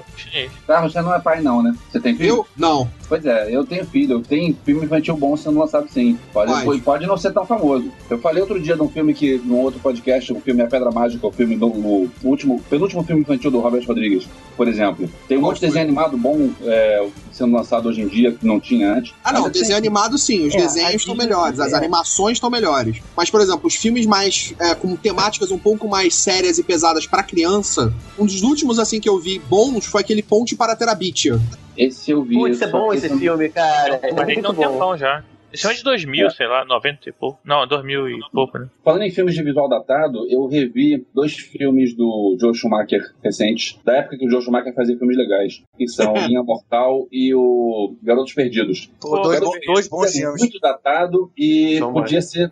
Esse aí é um que de repente podia cair uma, uma refilmagem, porque ele, ele ficou muito, muito datado. Garotos Perdidos, eles fizeram dois agora, uma continuação. Fizeram dois e três recentes. É. Inclusive com, com o elenco, né? Eles conseguiram É, pegar. É, o- um dos garotos, né? Que o outro morreu. O- os Corey irmãos Frog. Haim, ou Corey Feldman. Inclusive é curioso que um dos irmãos Frog, ele tem cinco filmes no currículo dele no, no IMDB. Três são Lost Boys. e dois filmes que ninguém nunca ouviu falar. O cara ficou, sei lá, parou, deve ter se aposentado e voltou agora a, a atuar só por causa do Lost Boys. Curioso. O incrível no, no Lost Boys também era a trilha sonora, né? O CD do filme era muito bom. Sim.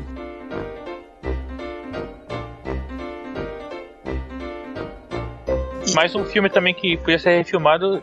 Que eu não sei se podia ser refilmado, porque eu acho que o efeito dele é, é bom, que é o Caça Fantasmas, cara. Eu, Cara, Cara. eu acho que Caça-Fantasma não merecia uma refilmagem. Eu acho que ele. ele já- não sei se já passou a época dele merecer uma continuação. Acho que já passou, sei lá. Eu não É, sei. eu, eu faria um reboot. Assim, esse é o caso que que eu falei no começo, né? Dos motivos por que você refilmar, que é você apresentar um, um filme, uma história esquecida pra uma geração nova. Eu acho que esse filme bombaria se ele fosse refeito hoje em dia, cara. E você pode fazer ele usando filmes antigos, o elenco antigo, introduzindo um grupo novo. Ah, entendi. Pode ser Tipo- ele treinando, eles treinando uma nova equipe, por exemplo, né? É, Tipo, tipo Star Wars Episódio 7 vai ser assim. É, agora, os casos fantasma, cara, eu acho os efeitos dele também, eles estão muito datados, cara. Eu acho que Fazer uma remasterização, não precisa fazer um reboot. Volta e meia eu apresento filmes dos anos 80 pro meu filho. E aí, quando chegou no Caça Fantasma, eu tava todo animadão, né? Um porque ia rever e outro porque eu queria saber o que, que ele ia achar. É, eu lembro que uma cena que eu fiquei apavorado quando vi no cinema, que era a cena inicial daquele fantasma na biblioteca. Cara, tipo assim, ele cagou pra aquilo. Cagou, mas cagou feio.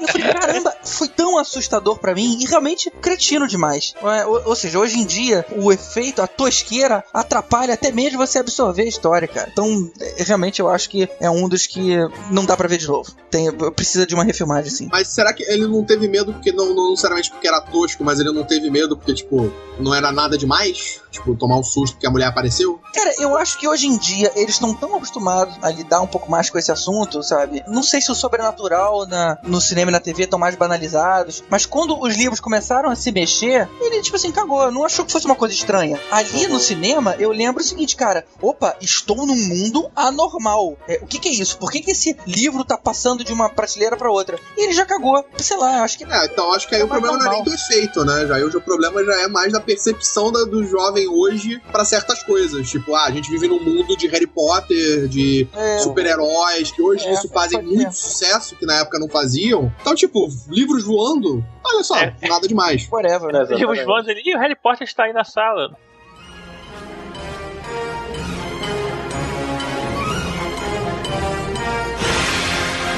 Já falaram de Robocop? Não, ignorando. Robocop pra mim é um filme que não precisava ser refilmado. Eu só vou ver por causa do Zé Padilha. É um brasileiro que tá lá, o cara fez Tropa de Elite 1 2, são dois bons filmes, então por causa disso eu vou ver, por causa disso eu tô torcendo. Mas não precisava ser refilmado, o filme original ainda é bom. E o grande problema é que no- sim. eles não vão conseguir fazer o filme ser tão pesado e tão crítico e tão forte É. quanto o original foi. Vai aparecer o cara existe- derretendo, né? não É. vai. Tanto que se você hoje, cara, eu acho que já tem o quê? Uns 20 anos que não se passa na TV aberta, ou na TV fechada também. Robocop na íntegra. Ah, principalmente o 2, né, cara? Que tem um molequinho que morre drogado lá. Não, não, no primeiro filme. Você tem a, a cena. De, é, o que são cortados do primeiro filme, a cena dele derretendo daquele cara, que pra mim agora virou sempre, desde que eu vi ele no IAR. Ele é o Dr. Romano. tipo, ele derretendo no ácido e sendo atropelado e se desfazendo no capô do carro é cortado. A cena final do filme, quando o Robocop mata o Boric lá com, a, com o, conector dele, o USB dele da, de, da valha, de faca. É. Sim, sim, sim. Não, é, é um Isso espeto, é né? cortado, isso é cortado. Porque, tipo, quando ele mata ele, atacando a artéria, quando ele tira, jorra sangue no Robocop inteiro. É. Verdade. né? Tipo, isso é cortado. Então, tipo, se isso já hoje em dia é cortado, como é que eles vão fazer um filme que vai ser esse tipo de violência? Não Então vai. vai ser um filme todo picotado, todo. Até a morte. O que eu vi É do até a morte trailer. do Robocop, né? Parece. É, Eles já mudaram, né? no trailer mostra. Aliás, falando em censura, esse. É, o Spartacus, quando passar na televisão aberta, é, a série que era de uma hora vai ter tamanho de sitcom, né? 20 minutos. é. De tão cortado que vai ser. É, a série vai se resumir ao Batiatos dando esporro em meia dúzia e com a Lucrécia de volta ali e acabou, cara. que Porque não tem mais o que mostrar, cara. As três temporadas vai levar uma semana. E aí não é só porque é TV aberta, ainda é a TV evangélica que ele vai passar, né? É, exatamente. Mas qualquer Ah, TV aquele ali aberta que certeza que. Aquele ali eu tenho certeza que teve uma reunião de, de staff e o cara perguntou, virou um pro outro e falou: vem cá. É, pô, e vamos comprar uma série, mas o que, que tem de série mais próxima aí de história bíblica, com, com romano e tal? Ah, tem essa tal do Spartacus aqui, opa, vamos comprar. E depois que viram o que, que era, malandro, agora já era. É que nem eles vão passar agora. Vão passar Breaking Bad também, né? Vai ser como Breaking Bad? Ah, mas Breaking Bad não tem nudez, não tem essas paradas todas. É, Ah, tem só é drogas. só pesadão, é. É, é realmente uma coisa que não faz sentido, né? Tipo, ele- por que, que eles compraram a série pra ser picotada? Eles falaram, acho que deu, uma, deu até uma entrevista, acho que saiu matéria, alguma coisa falando que ele, a série tá assim porque é assim que ela é vendida pras TVs abertas. Pô, ela não, não foram eles que cortaram, ela já vem assim. Eu tenho minhas dúvidas. É, Duvido, alegaram duvido. Eu também acho estranho, mas foi o que eles disseram que a série já veio assim. Cara, e Spartacus nem é tão gratuito assim, cara. Assim, faz parte da série. Os caras eram, eram, eram guerreiros, eram gladiadores. Assim, o dia a dia dos caras era sangue, cara. Não, não Era tem sexo outra e coisa, sangue. cara. Era isso. Cara, você tá numa época que O não tem televisão, não tem internet. O que, que você faz? É sexo e sangue. Exatamente. Vai ser assim, o Spartacus, vou fugir daqui, vamos juntar, vamos. Aí daqui a pouco aparece ele andando pela porta fora, porque aquela cena É. toda vai ter que se cortar. O final da primeira temporada toda não vai existir, né, cara? Não vai. Tem um negócio que aconteceu na época dos nossos pais, ficou famoso, que foi quando passou Laranja Mecânica no cinema a primeira vez. Era censurado, mas ah, rolavam as cenas com bolinhas cobrindo o- a nudez do- dos atores. e aí diziam que ficava ah, o ator correndo de um lado pro outro e a bolinha correndo atrás, e a bolinha não conseguia acompanhar ou, direito, que é um troço que virou comédia na época. Eu não cheguei a ver uma versão dessas, não, mas eu já ouvi mais de uma, de uma Pô, pessoa essa bolinha- falando que era assim. Essa bolinha o cara não queimava o filme, não? O cara ia na hora lá? Eu acho Não, deve ter queimado o filme, só queimaram errado, né? E aí a bolinha ia correndo atrás. Caramba, Eu não cheguei a ver, não. Eu tinha curiosidade. estraga todo o clima, né, cara? Estraga. Né? Mas e quando eles vão refilmar os Voto Futuro, hein, cara? Só quando o Jay Fox morrer? Eu acho. Eu acho que que eles só estão esperando ele bater as botas. Na Não, verdade, não não precisa refilmar porque é um filme mentiroso, porque eles disseram que, que ano que vem vai ter um monte de coisa que não vai ter. Então Quem que disse ainda. Só- ele só vai ser um filme mentiroso quando chegar ano que vem. É, Você ainda tem aí um ano. Podcast, Toda essa tecnologia tá escondida dentro de um galpão.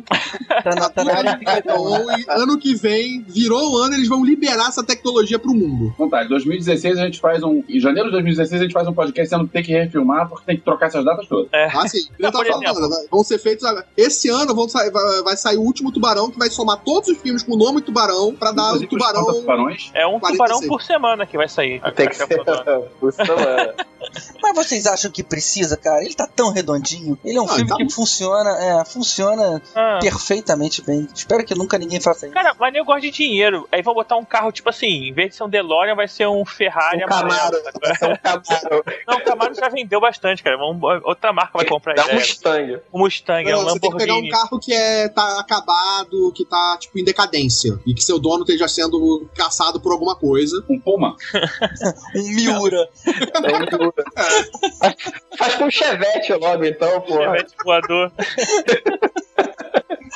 Não, mas assim, é- é- esse daí é um filme que cai naquela categoria que a gente falou do Poderoso Chefão. Tipo, não rola É. refilmagem. Mas, Infilmável. infelizmente, eu acho que vai acontecer, nego só tá esperando o Michael J. Fox bater as botas, que eles estão em respeito, eles não fizeram ainda, cara. Cara, eu Mas acho que é um pra isso que eu acontecer, acho eu que acho vai. que ainda vai precisar de pelo menos uma. vai- acho que vai ter que pular aí pelo menos mais umas duas gerações. Eu acho que, tipo, os nossos bisnetos vão ver a refilmagem de De Volta pro Futuro. Cara, Eu- mas é- a Eu ideia também é acho que não você é, não é pra sempre, não. Não é pra, não A é ideia, pra é você recente, trazer não. o, a ideia é você trazer o filme pra geração atual, né, cara? Que a galera não conhece a galera nova, cara. A galera que tem 10 anos hoje não conhece. A galera- Não, é uma mas boa você- época você acompanhar esse Mas você apresentando esse filme pra eles, eles gostam, porque o filme ainda não tá. O filme tá bem feito, não tá datado. Aí você tem que ter É, uma vai, família aí, com cultura. aí eles fazem de novo, pô. É o que eles fazem. É, eu acho que o filme segura bem, cara. Ainda nos efeitos, principalmente, cara. O filme tá, tá, tá, tá bonitinho, cara. Não tem por que mudar. Mas, cara, é, é uma franquia muito grande, cara. E que só teve três filmes, cara. É, é- é considerado pouco hoje em dia. Três filmes de, de tempo normal, não foram três filmes de três horas. Cara, é um negócio que eu acho que os caras estão coçando pra, pra revender isso aí, cara. É, eu não sei a quem pertence os direitos, né? Isso aí depende muito. Que a, quem pertence os direitos pode estar segurando tudo. Não sei se é de um estúdio, se pertence ao Spielberg, se pertence ao. A quem pertence os direitos do filme. Pô, agora uma refilmagem também que eles podiam fazer é de I. Joe, né, cara? Filme, os filmes novos ficam bem ruimzinhos. Eu gostei do primeiro. O segundo achei fraco. Eu gostei do primeiro porque o primeiro, o segundo é igual a tudo que tem por aí. O primeiro não. O primeiro é. É bom, gostei. Lá. Mas não é de I. Joe, cara. Podia ter um cara vestido de índio, um maluco vestido. O de índio, o outro, o outro vestido Outro de cowboy. engenheiro, outro de policial. É outra coisa. É o I. É o G.I. Joe, né? I am. E eles sempre se encontram no, no Ostra Azul.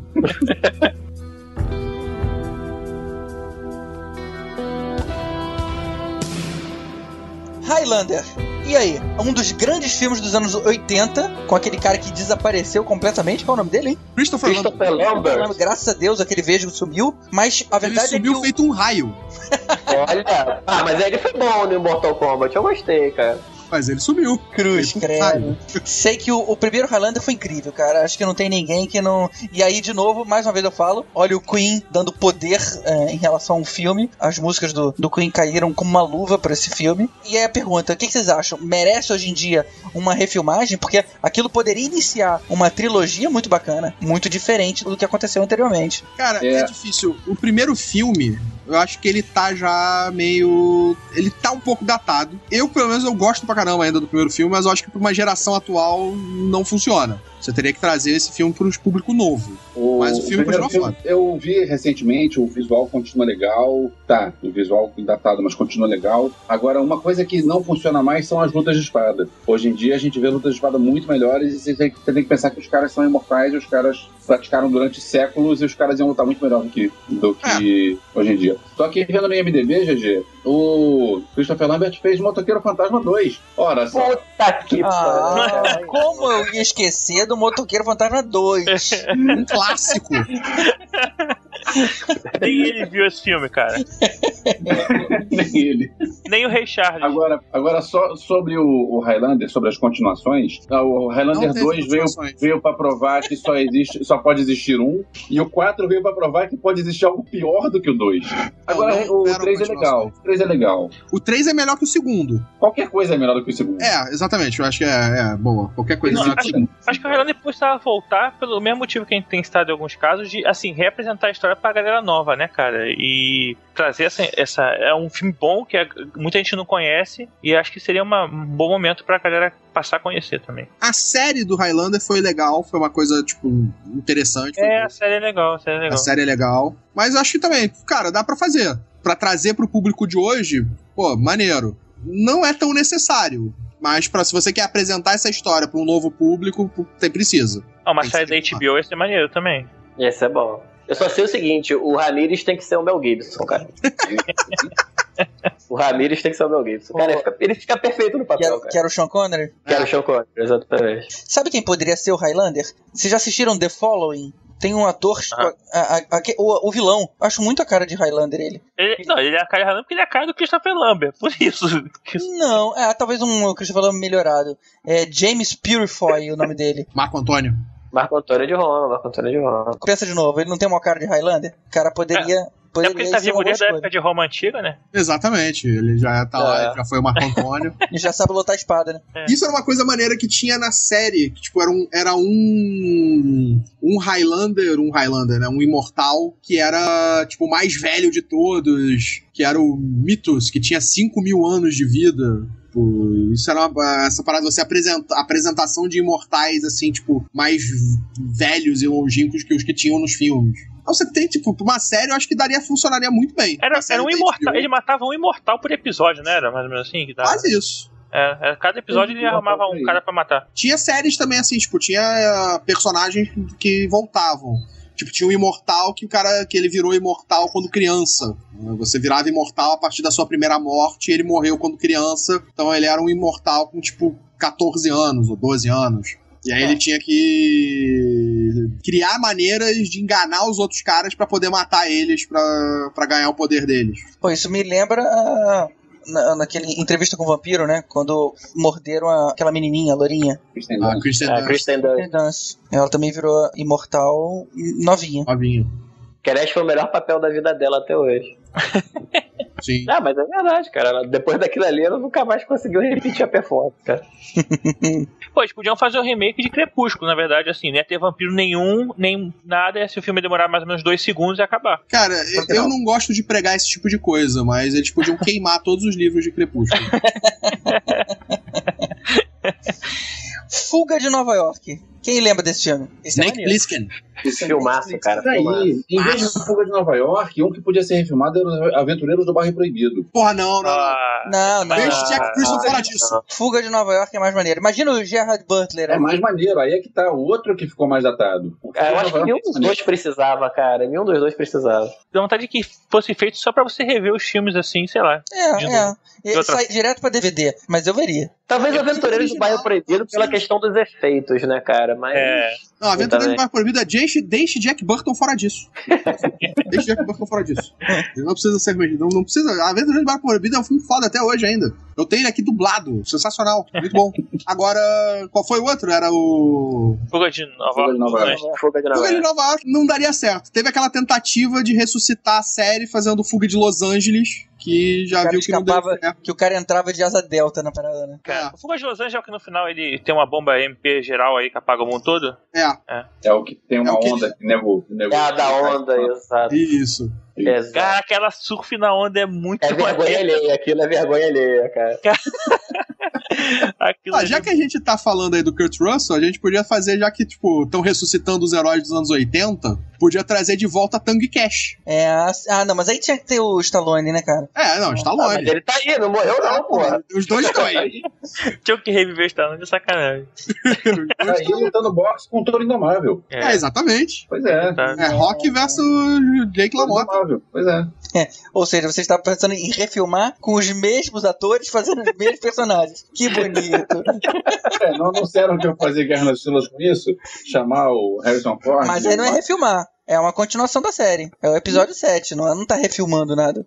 Vou refilmar fazendo o mesmo filme. Ô, caralho. Se bem que eu tô falando agora, mas Abra Los Ojos, que foi o Vanilla Sky, a atriz fez o, o mesmo papel nos dois filmes, né? Verdade. Penélope Cruz fez o mesmo papel. É, a Penélope Cruz, exatamente. Tinha o mesmo nome, o personagem tinha o mesmo nome. Cretino isso, né? Podia ter mudado, né? É, podia.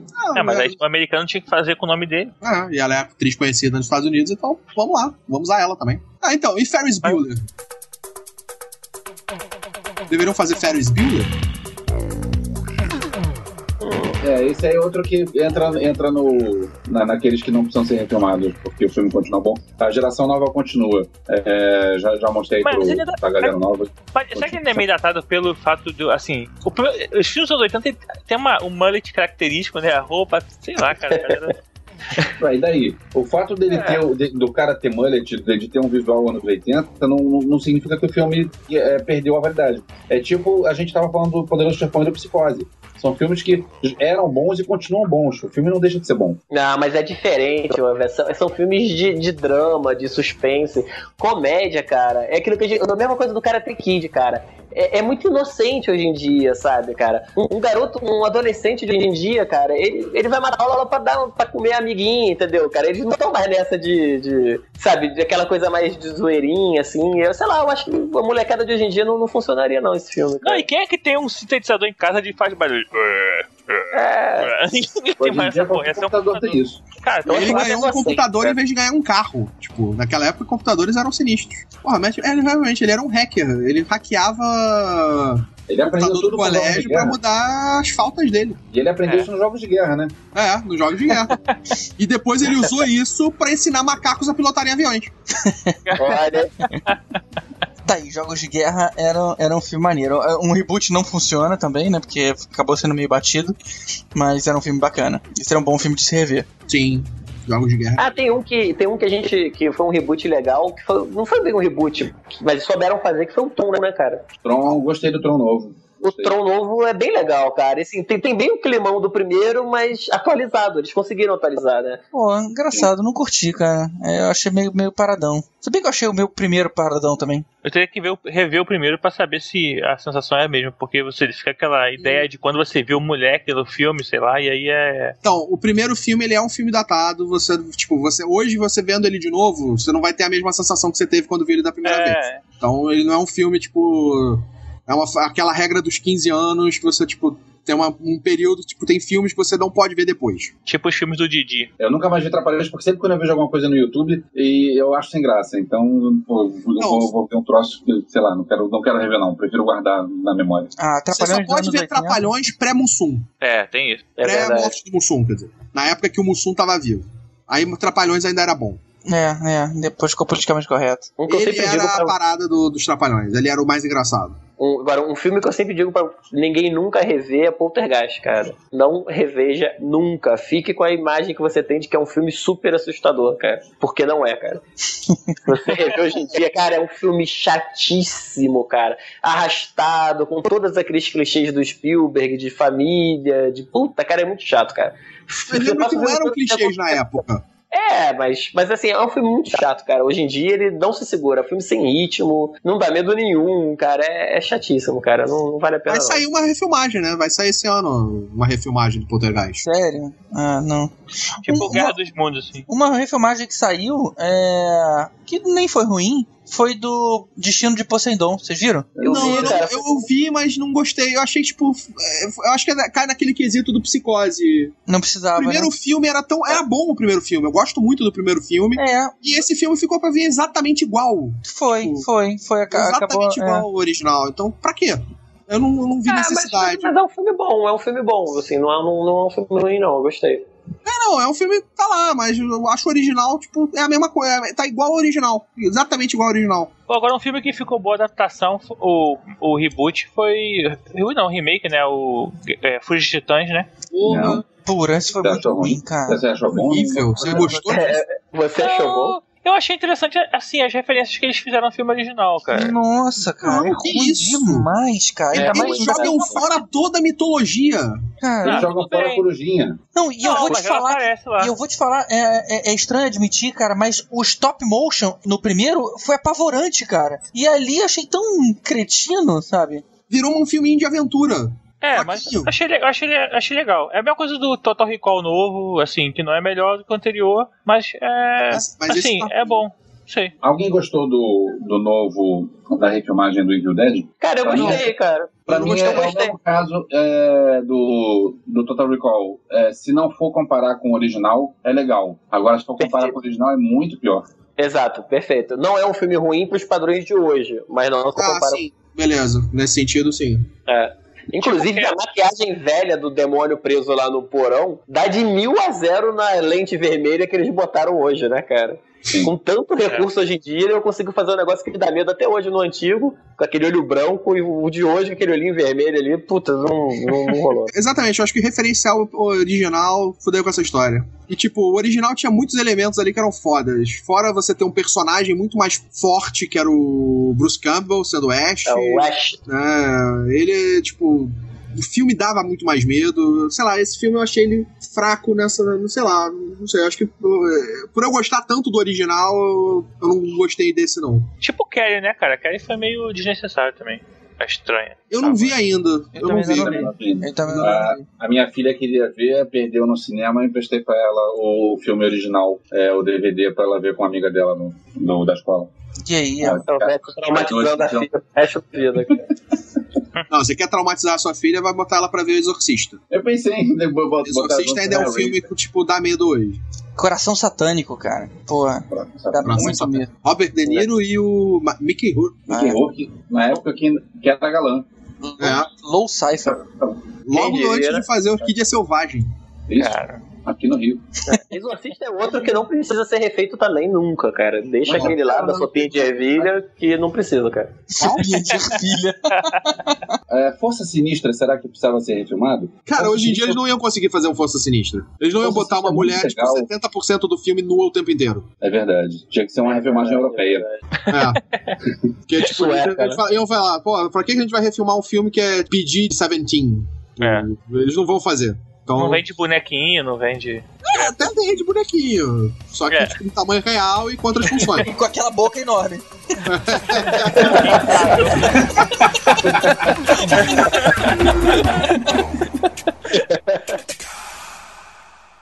Vamos encerrar o podcast de hoje com a trilha de uma série que a gente comentou durante o episódio de hoje. Shameless. É uma série inglesa que já tá na oitava temporada de lá. Mas a versão americana é considerada mais profunda no que se refere aos personagens. Ela é criticada por seguir a mesma linha, eh, não ter tentado dar uma independência, como o The Office fez, mas os personagens da versão americana, até mesmo a imprensa britânica reconhece que ela é mais densa. E eu acho que essa é a grande força da série. É sobre uma família pobre, onde todo mundo é meio delinquente. Sexo e drogas é mostrado de uma forma perturbadoramente comum. Por exemplo, o pai, que é o William H. Macy, excelente atuação do cara, é um alcoólatra capaz de qualquer coisa para ganhar dinheiro. Ele venderia um dos filhos, por exemplo, se alguém quisesse comprar. Não teve isso ainda, mas é algo que ele faria. É, a mãe fugiu de casa há anos com uma outra mulher e não liga para a família. E a família é cuidada pela filha mais velha. Ela faz o papel de mãe. Você tem o inteligente que vende trabalhos na escola, vende drogas no parque para adolescentes. Tem o filho gay que transa com o bad boy da escola que não se assume. Ah, você tem a vizinha que ganha dinheiro fazendo vídeo erótico na webcam. Mas a questão é que todo mundo é extremamente unido. Toda a grana que eles conseguem é para um caixa único para cuidar de quem ainda não, não pode se virar. Ou seja, essa é a série mais politicamente incorreta que, garanto, jamais vai ser superada. Você precisa ver. É muito bacana, muito bacana mesmo. A música tema é muito boa, o título é The Luck You Got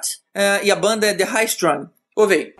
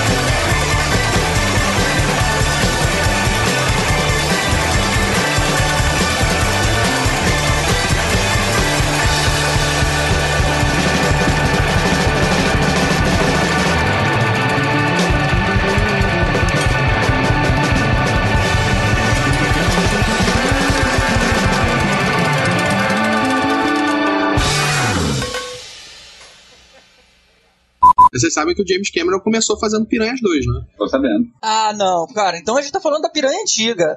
Não, Esse é Não, antigo. Esse é antigo. Tem a piranha nova, que é a piranha 3D, e tem a continuação do piranha 3D, que é a piranha 3DD. Ah, e tem a piranha que vai estar no BBB agora também. Aí vão ser várias. né? várias. que merda, cara. Eu não vou conseguir editar isso nunca, cara.